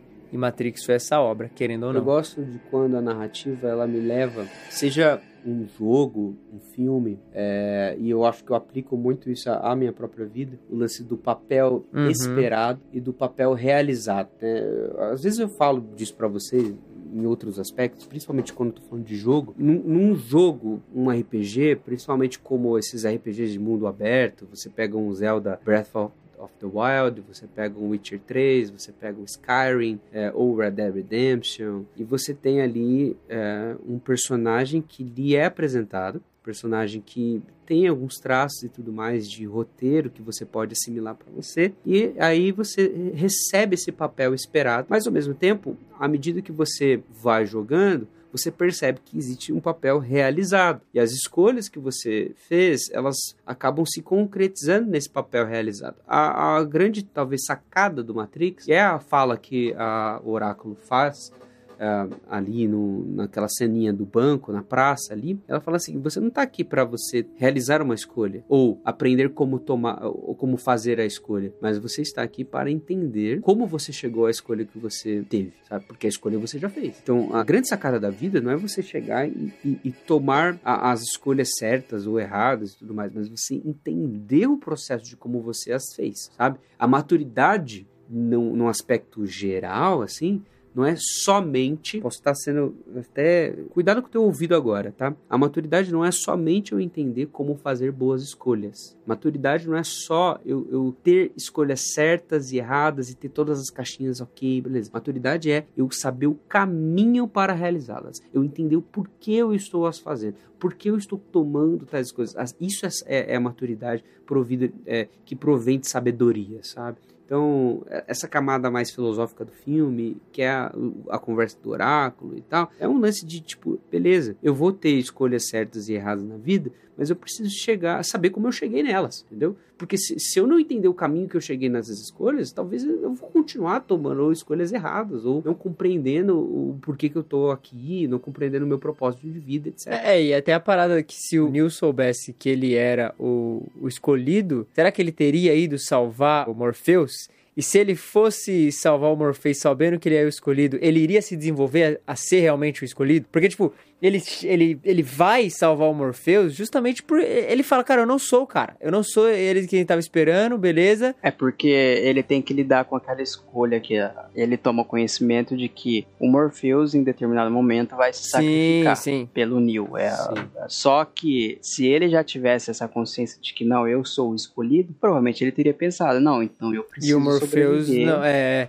E o Morpheus, Dane-se Morfeu. Porque o Morpheus. é, ele tá morrendo por uma É, boa causa. E aí o Morpheus, como eu não sou, precisa viver pra ele encontrar o escolhido que não sou eu. E aí ele vai lá salvar o cara e nessa de salvar É. o cara, o Morpheus fala, não, ele tá se, ele tá despertando, né? Ele tá, é isso aí. Ele tá se encontrando. É, é em abrir mão desse lance de querer ser o escolhido que ele realmente trilha o caminho do, do escolhido. Isso é Aristóteles. É o Ruffy, o Gabriel. O Ruffy, ele, ele é o escolhido, mas ele, ele não quer. Ele, todo mundo sabe que ele não quer o escolhido. Todo mundo sabe que ele não vai ser esse cara. Porque, mas ele no, é. No Crônicas de Nárnia tem uma cena boa disso, sabia? É, no, no Príncipe Caspian, no final, eles chegam ali, aí tem todas as cenas e tal, e aí o Príncipe Caspian vai falar com, com o Aslan, e o Aslan fala o seguinte, é, é, Ergam-se reis de Nárnia, porque tá lá as quatro crianças, Pedro, Edmundo, Lúcia, a Susana e Lúcia, e aí o Aslan fala, ergam-se reis de Nárnia, eles se erguem, mas o, o Caspian continua Uhum. abaixado. E aí o Aslan vai falar o seguinte, mas por que, que você não se ergueu? Não, mas eu não sou um rei e tal, eu tô dizendo que você é um rei. Não, mas eu não sou digno de ser rei. E aí o Aslan fala, é justamente por isso que você é digno de ser rei.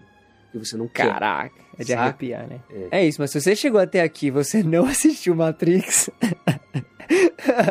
agora, Agora você, já viu assistiu também, né? um Você pode não ter visto, mas é isso. e aproveita as cenas de ação.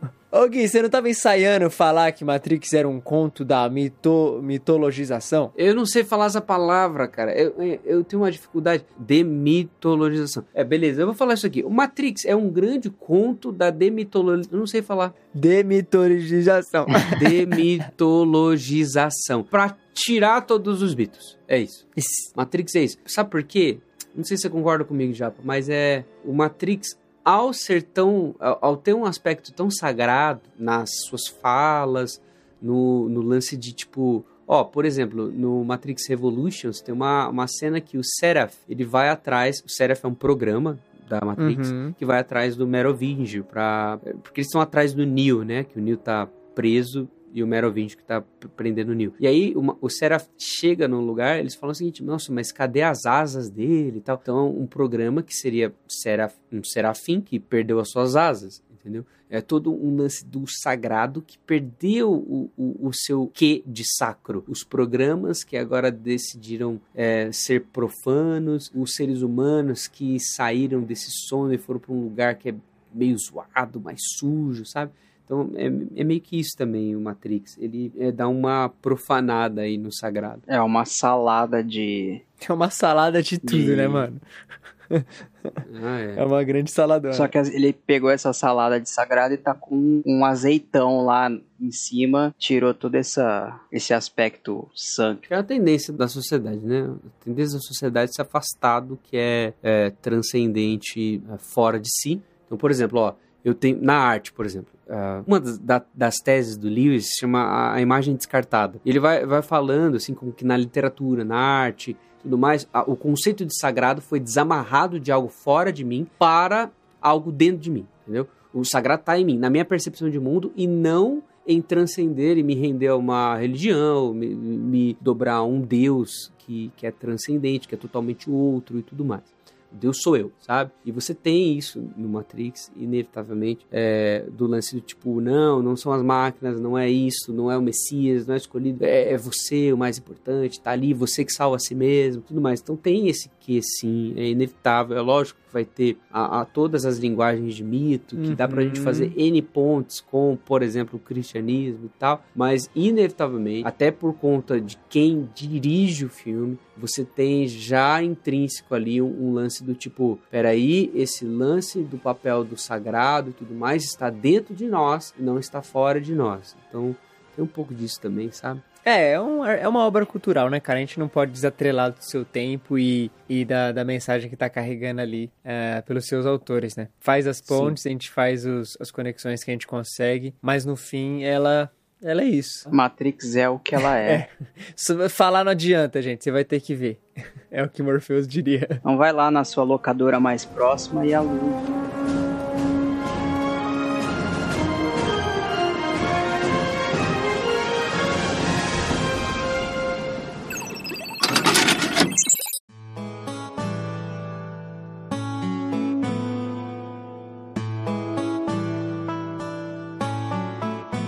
Cara, o Gui falou antes. Obviamente ele não sabia qual jogo eu ia falar, mas por incrível que pareça, Animal Crossing, ou como eu conheci no Japão quando eu joguei Doubutsu no Mori, cara, é um dos jogos que, mano, eu joguei muito esse jogo. Eu acho que é um dos jogos que eu mais joguei, assim. Eu vou explicar o porquê. O Doubutsu no Mori, ou o Animal Crossing, é um jogo originalmente lançado pra GameCube. Em 2002 foi lançado. GameCube também é é um, um console muito underrated, assim, é, ele é meio menosprezado. Aqui do Brasil mas- não vendeu enfim. muito, né? Tipo, vendeu super pouco, cara. É, não vendeu, mas no Japão era muito popular. Tipo, tinha muita gente com GameCube no Japão. E aí, eles lançaram o Animal Crossing pro DS, o Nintendo DS, que foi uma febre no Japão. Tipo, quando lançou o DS no Japão, todo mundo tinha um DS. E todo lugar que você ia tinha alguém jogando um DS. E aí eu lembro que meus pais perguntaram, né, que tipo, pô, qual tipo de console você quer e tal. Eu falei, ah, se todo mundo tá jogando DS, eu quero um DS também pra eu fazer parte do, do negócio. Porque no fim, você só quer fazer parte da parada com todo mundo, sabe? E foi comprar o DS e comprar Animal Crossing, Dobutsu no Mori. Cara, eu jogava esse jogo em tudo que é lugar. Eu jogava em casa, eu jogava na rua, eu jogava na casa dos meus amigos, eu jogava na escola, eu, eu levava pra igreja, jogava no final do culto. Eu jogava em tudo o que é lugar. E assim, é bobo, é uma premissa boba, ele é simples, mas, mano, é muito, mas muito divertido. Eu não sei se vocês já tiveram a oportunidade de jogar esse jogo. Eu não joguei, só fiquei vendo gameplay, porque é o seguinte, tem o New Horizons, né, que é o jogo do Animal Crossing pro Sim. Switch. O New Horizons lançou ano passado. E, cara, foi uma febre esse jogo. Esse jogo foi o jogo que mais Foi. vendeu ano passado. Simplesmente assim. Foi. ele, ele Todo mundo. Cara, no mundo. E estourou as vendas do Nintendo Switch, estourou as vendas da Nintendo e desse jogo, assim, mais do que todos os outros consoles, assim, na história dos videogames. Aí eu fiquei muito curioso, comecei a ver os gameplays, assim, comecei a ver o que, que era o jogo. Depois, já, você precisa explicar sobre o que que é esse jogo, assim, porque eu fiquei vendo assim, falei assim, cara, o que, que é isso? É uma fazendinha mais elaborada, sabe? É. Vamos lá, vamos lá. Vocês já jogaram Harvest Moon? Sim. Sim, Harvest nossa, Moon bastante. e Stardew Valley. É, bastante Harvest Moon é, é, é um clássico. Aliás, a gente deveria falar um episódio só sobre Harvest Moon, porque eu também joguei muito esse jogo na minha vida. Mas, mano, basicamente a história é: você é um personagem, você dá o seu nome pra ele, você escolhe o seu sexo, você escolhe as coisas que você é, meio sua personalidade ali, que não interfere nada no jogo. E você, pelo menos na época do DS, eu não, não cheguei a jogar o, o do, do Switch, nem, nem vi nada. Mas no do DS você tá de mudança. Então você meio que começa o jogo dentro de um táxi, conversando com um guaxinim. E aí a, a, a loucura do jogo que animais falam e tá todo mundo ali, vivendo juntos. E aí você tá mudando pra essa cidade e você simplesmente chega nessa cidade. Você tem uma casinha simples, com uma cama, coisa básica. E aí você vai conhecendo os moradores da cidade, você sabe onde é o supermercado, aí você tem que caçar suas coisinhas lá. Não caçar pra você comer, não tem essa. Não é um RPG pra você, você precisa comer, você precisa fazer isso. Você literalmente só precisa viver. Você vive na floresta. Você pesca, você caça, você arruma sua casa. Tipo, eu lembro que na época o meu alvo era fazer minha casa crescer. Então você tinha que cumprir, tipo, é, pegar bastante bichinho na floresta, ir no supermercado, fazer umas compras, fazer uns negócios, tinha um- uns esquemas lá. E aí você conseguia, num determinado nível, desenvolver e fazer a sua casa crescer. Então você ia construindo uma mansão, você ia comprando móveis novos, você ia realmente montando sua casa, tá ligado? Mas o da hora não era o jogo em si. O da hora era o fato de você montar tudo aquilo e chamar os seus amigos pra vir, porque o DS, ele desenvolveu nessa época o que eles chamam do Wi-Fi, é, Nintendo Wi-Fi Connection, que é você aproximar um DS do outro e você consegue conectar. Nossa. E cabia, sei lá, 16 DS muitos. Então, Nossa. todo mundo reunido no mesmo lugar, jogando o mesmo jogo, permitia com que todo mundo visitasse a fazenda ou a casa de todo mundo. E isso era muito legal, porque você via como o outro era, como que ele já tava, eles iam ser, você dava um, um- um móvel pro cara, o cara te dava um outro negócio. Então, tipo, era uma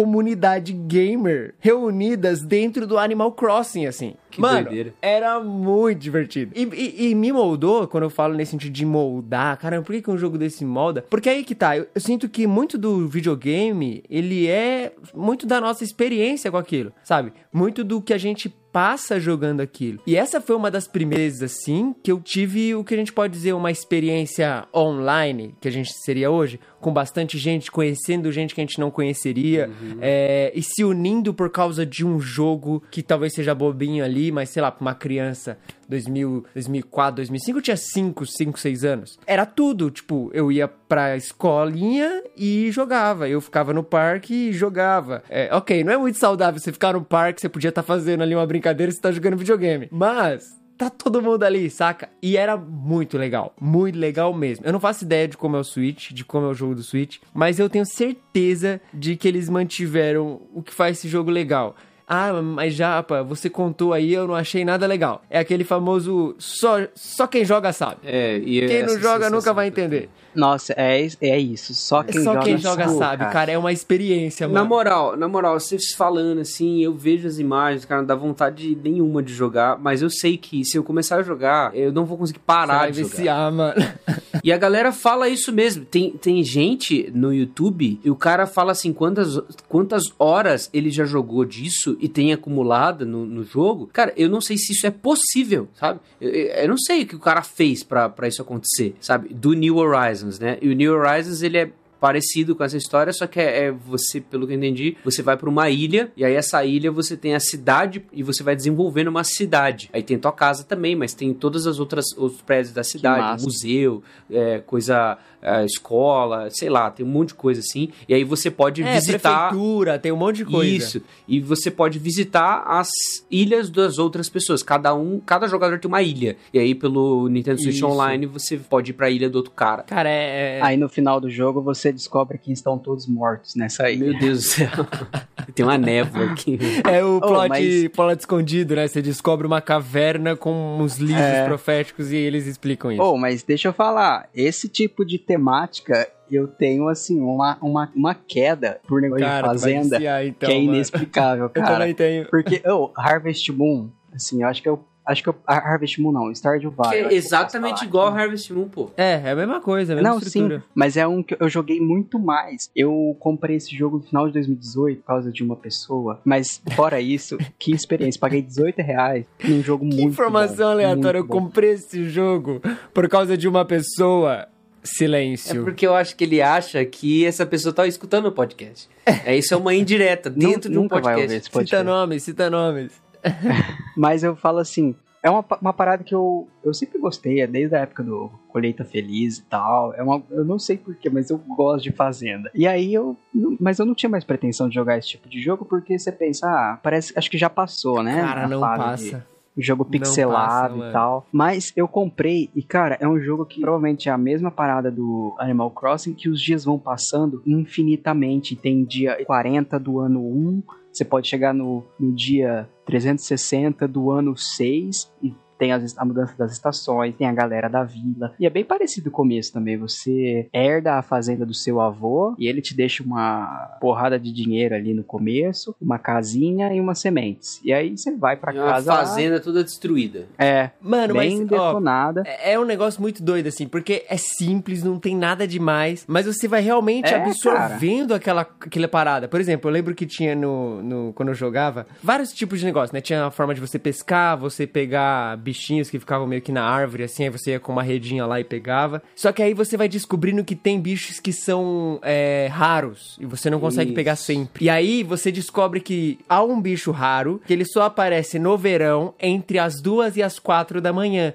E aí você faz o quê? Você fica procurando. Só que você não pode correr, você tem que andar, porque se você correr ele vai afastar o bicho. E aí você encontra o bicho, aí você fica, não, vou pegar, vou pegar. Só que tem que ser muito rápido, tá ligado? Não pode ser simplesmente. E aí você vai criando uns desafios, você vai se dando. O jogo não propõe nada, você vai automaticamente se dando tarefas e se dando desafios que você almeja cumprir e fazer aquilo acontecer. E cara, isso é muito viciante, porque quando você consegue cumprir aquela tarefa que você mesmo se deu, meu, você se sente um massa, você fala, velho, eu sou um gênio, eu sou o melhor administrador desse lugar. Então, assim, mano, aliás, tô falando aqui e vou tirar a poeira do meu DS amanhã só pra jogar esse jogar o jogo, mano, porque esse jogo é muito bom, velho. Nossa. Dentro, dentro da filosofia dos jogos, assim, eu acho que uma coisa que eu tenho estudado um pouco, inclusive, e tentado escrever alguma coisa sobre isso, porque tem uma aplicação muito massa, assim. Tanto os jogos de RPG de mundo aberto, que você passa horas andando no cavalo, você passa horas caçando não sei o que, quanto esses jogos, assim, de uma fazenda, você tem que plantar as coisas e você precisa passar o dia de 24 horas, que é, não são 24 Uhum. horas, né? São alguns minutos, né? E isso dá uma sensação de tempo passando e você vai aproveitando o cenário, aproveitando as estações e tal. Tem algumas pessoas que estão escrevendo sobre teoria de jogo é, eletrônico e tal, eles têm chamado isso de silêncio especulativo. E o que, que é esse esse silêncio especulativo. É exatamente o ponto que você tá só admirando o jogo. Não tem nenhum objetivo master para você derrotar o mal no jogo, não tem nenhuma missão mítica que você tá cumprindo. Você só tá fazendo uma árvore de laranja da laranja. Você só tá fazendo flores crescerem e levar lá para uma outra pessoa. Você só tá esperando um certo bicho aparecer, sabe? São mini objetivos que você mesmo se dá, como o Japa fa- falou, e ressaltam uma camada dentro do desenvolvimento de jogos, que é essa, essa coisa do silêncio especulativo. E isso, segundo as pessoas que estão estudando os jogos eletrônicos hoje em dia, eles têm falado que isso tal, é, talvez seja o fator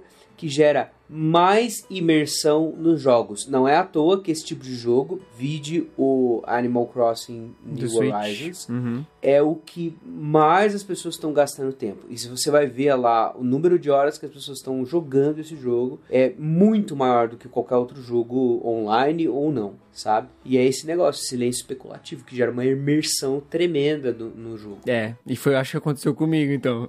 Não tinha, não tinha um termo na Você- época ainda, é, mas eu estava... Tá abduzido pelo limbo É, do jogo. mano, e, e o que você falou é real, velho, o Gui. Você podia plantar árvorezinha, você viu o crescimento dela, você tinha a casinha lá, e aí você cavava, tinha um esquema que você cavava, tipo, você cavava e encontrava baú, você cavava e encontrava, sei lá, um, um, um papel, ou você tava no mar e vinha, tipo, um, uma garrafinha e dentro tinha uma mensagem, mas, tipo, você nem sabe quem é a pessoa, nem sabe nem pra quem que é, mas você vai construindo isso, cara, isso é muito divertido, é viciante, e se você tem problemas com jogos viciantes, não jogue Animal Crossing, porque eu tenho certeza que você vai se viciar. Exato. Porque ele é muito legal, é muito divertido. E foi um jogo que marcou minha infância justamente pelo, por esse elemento. Tanto que o Gui falou, que eu acho que faz muito sentido, mas também pelo fato de eu estar fazendo isso com outras pessoas, tá ligado? E tá todo mundo ali no seu universinho compartilhando seu universo e sua parada com os outros, assim. Isso foi, pra mim, foi muito legal.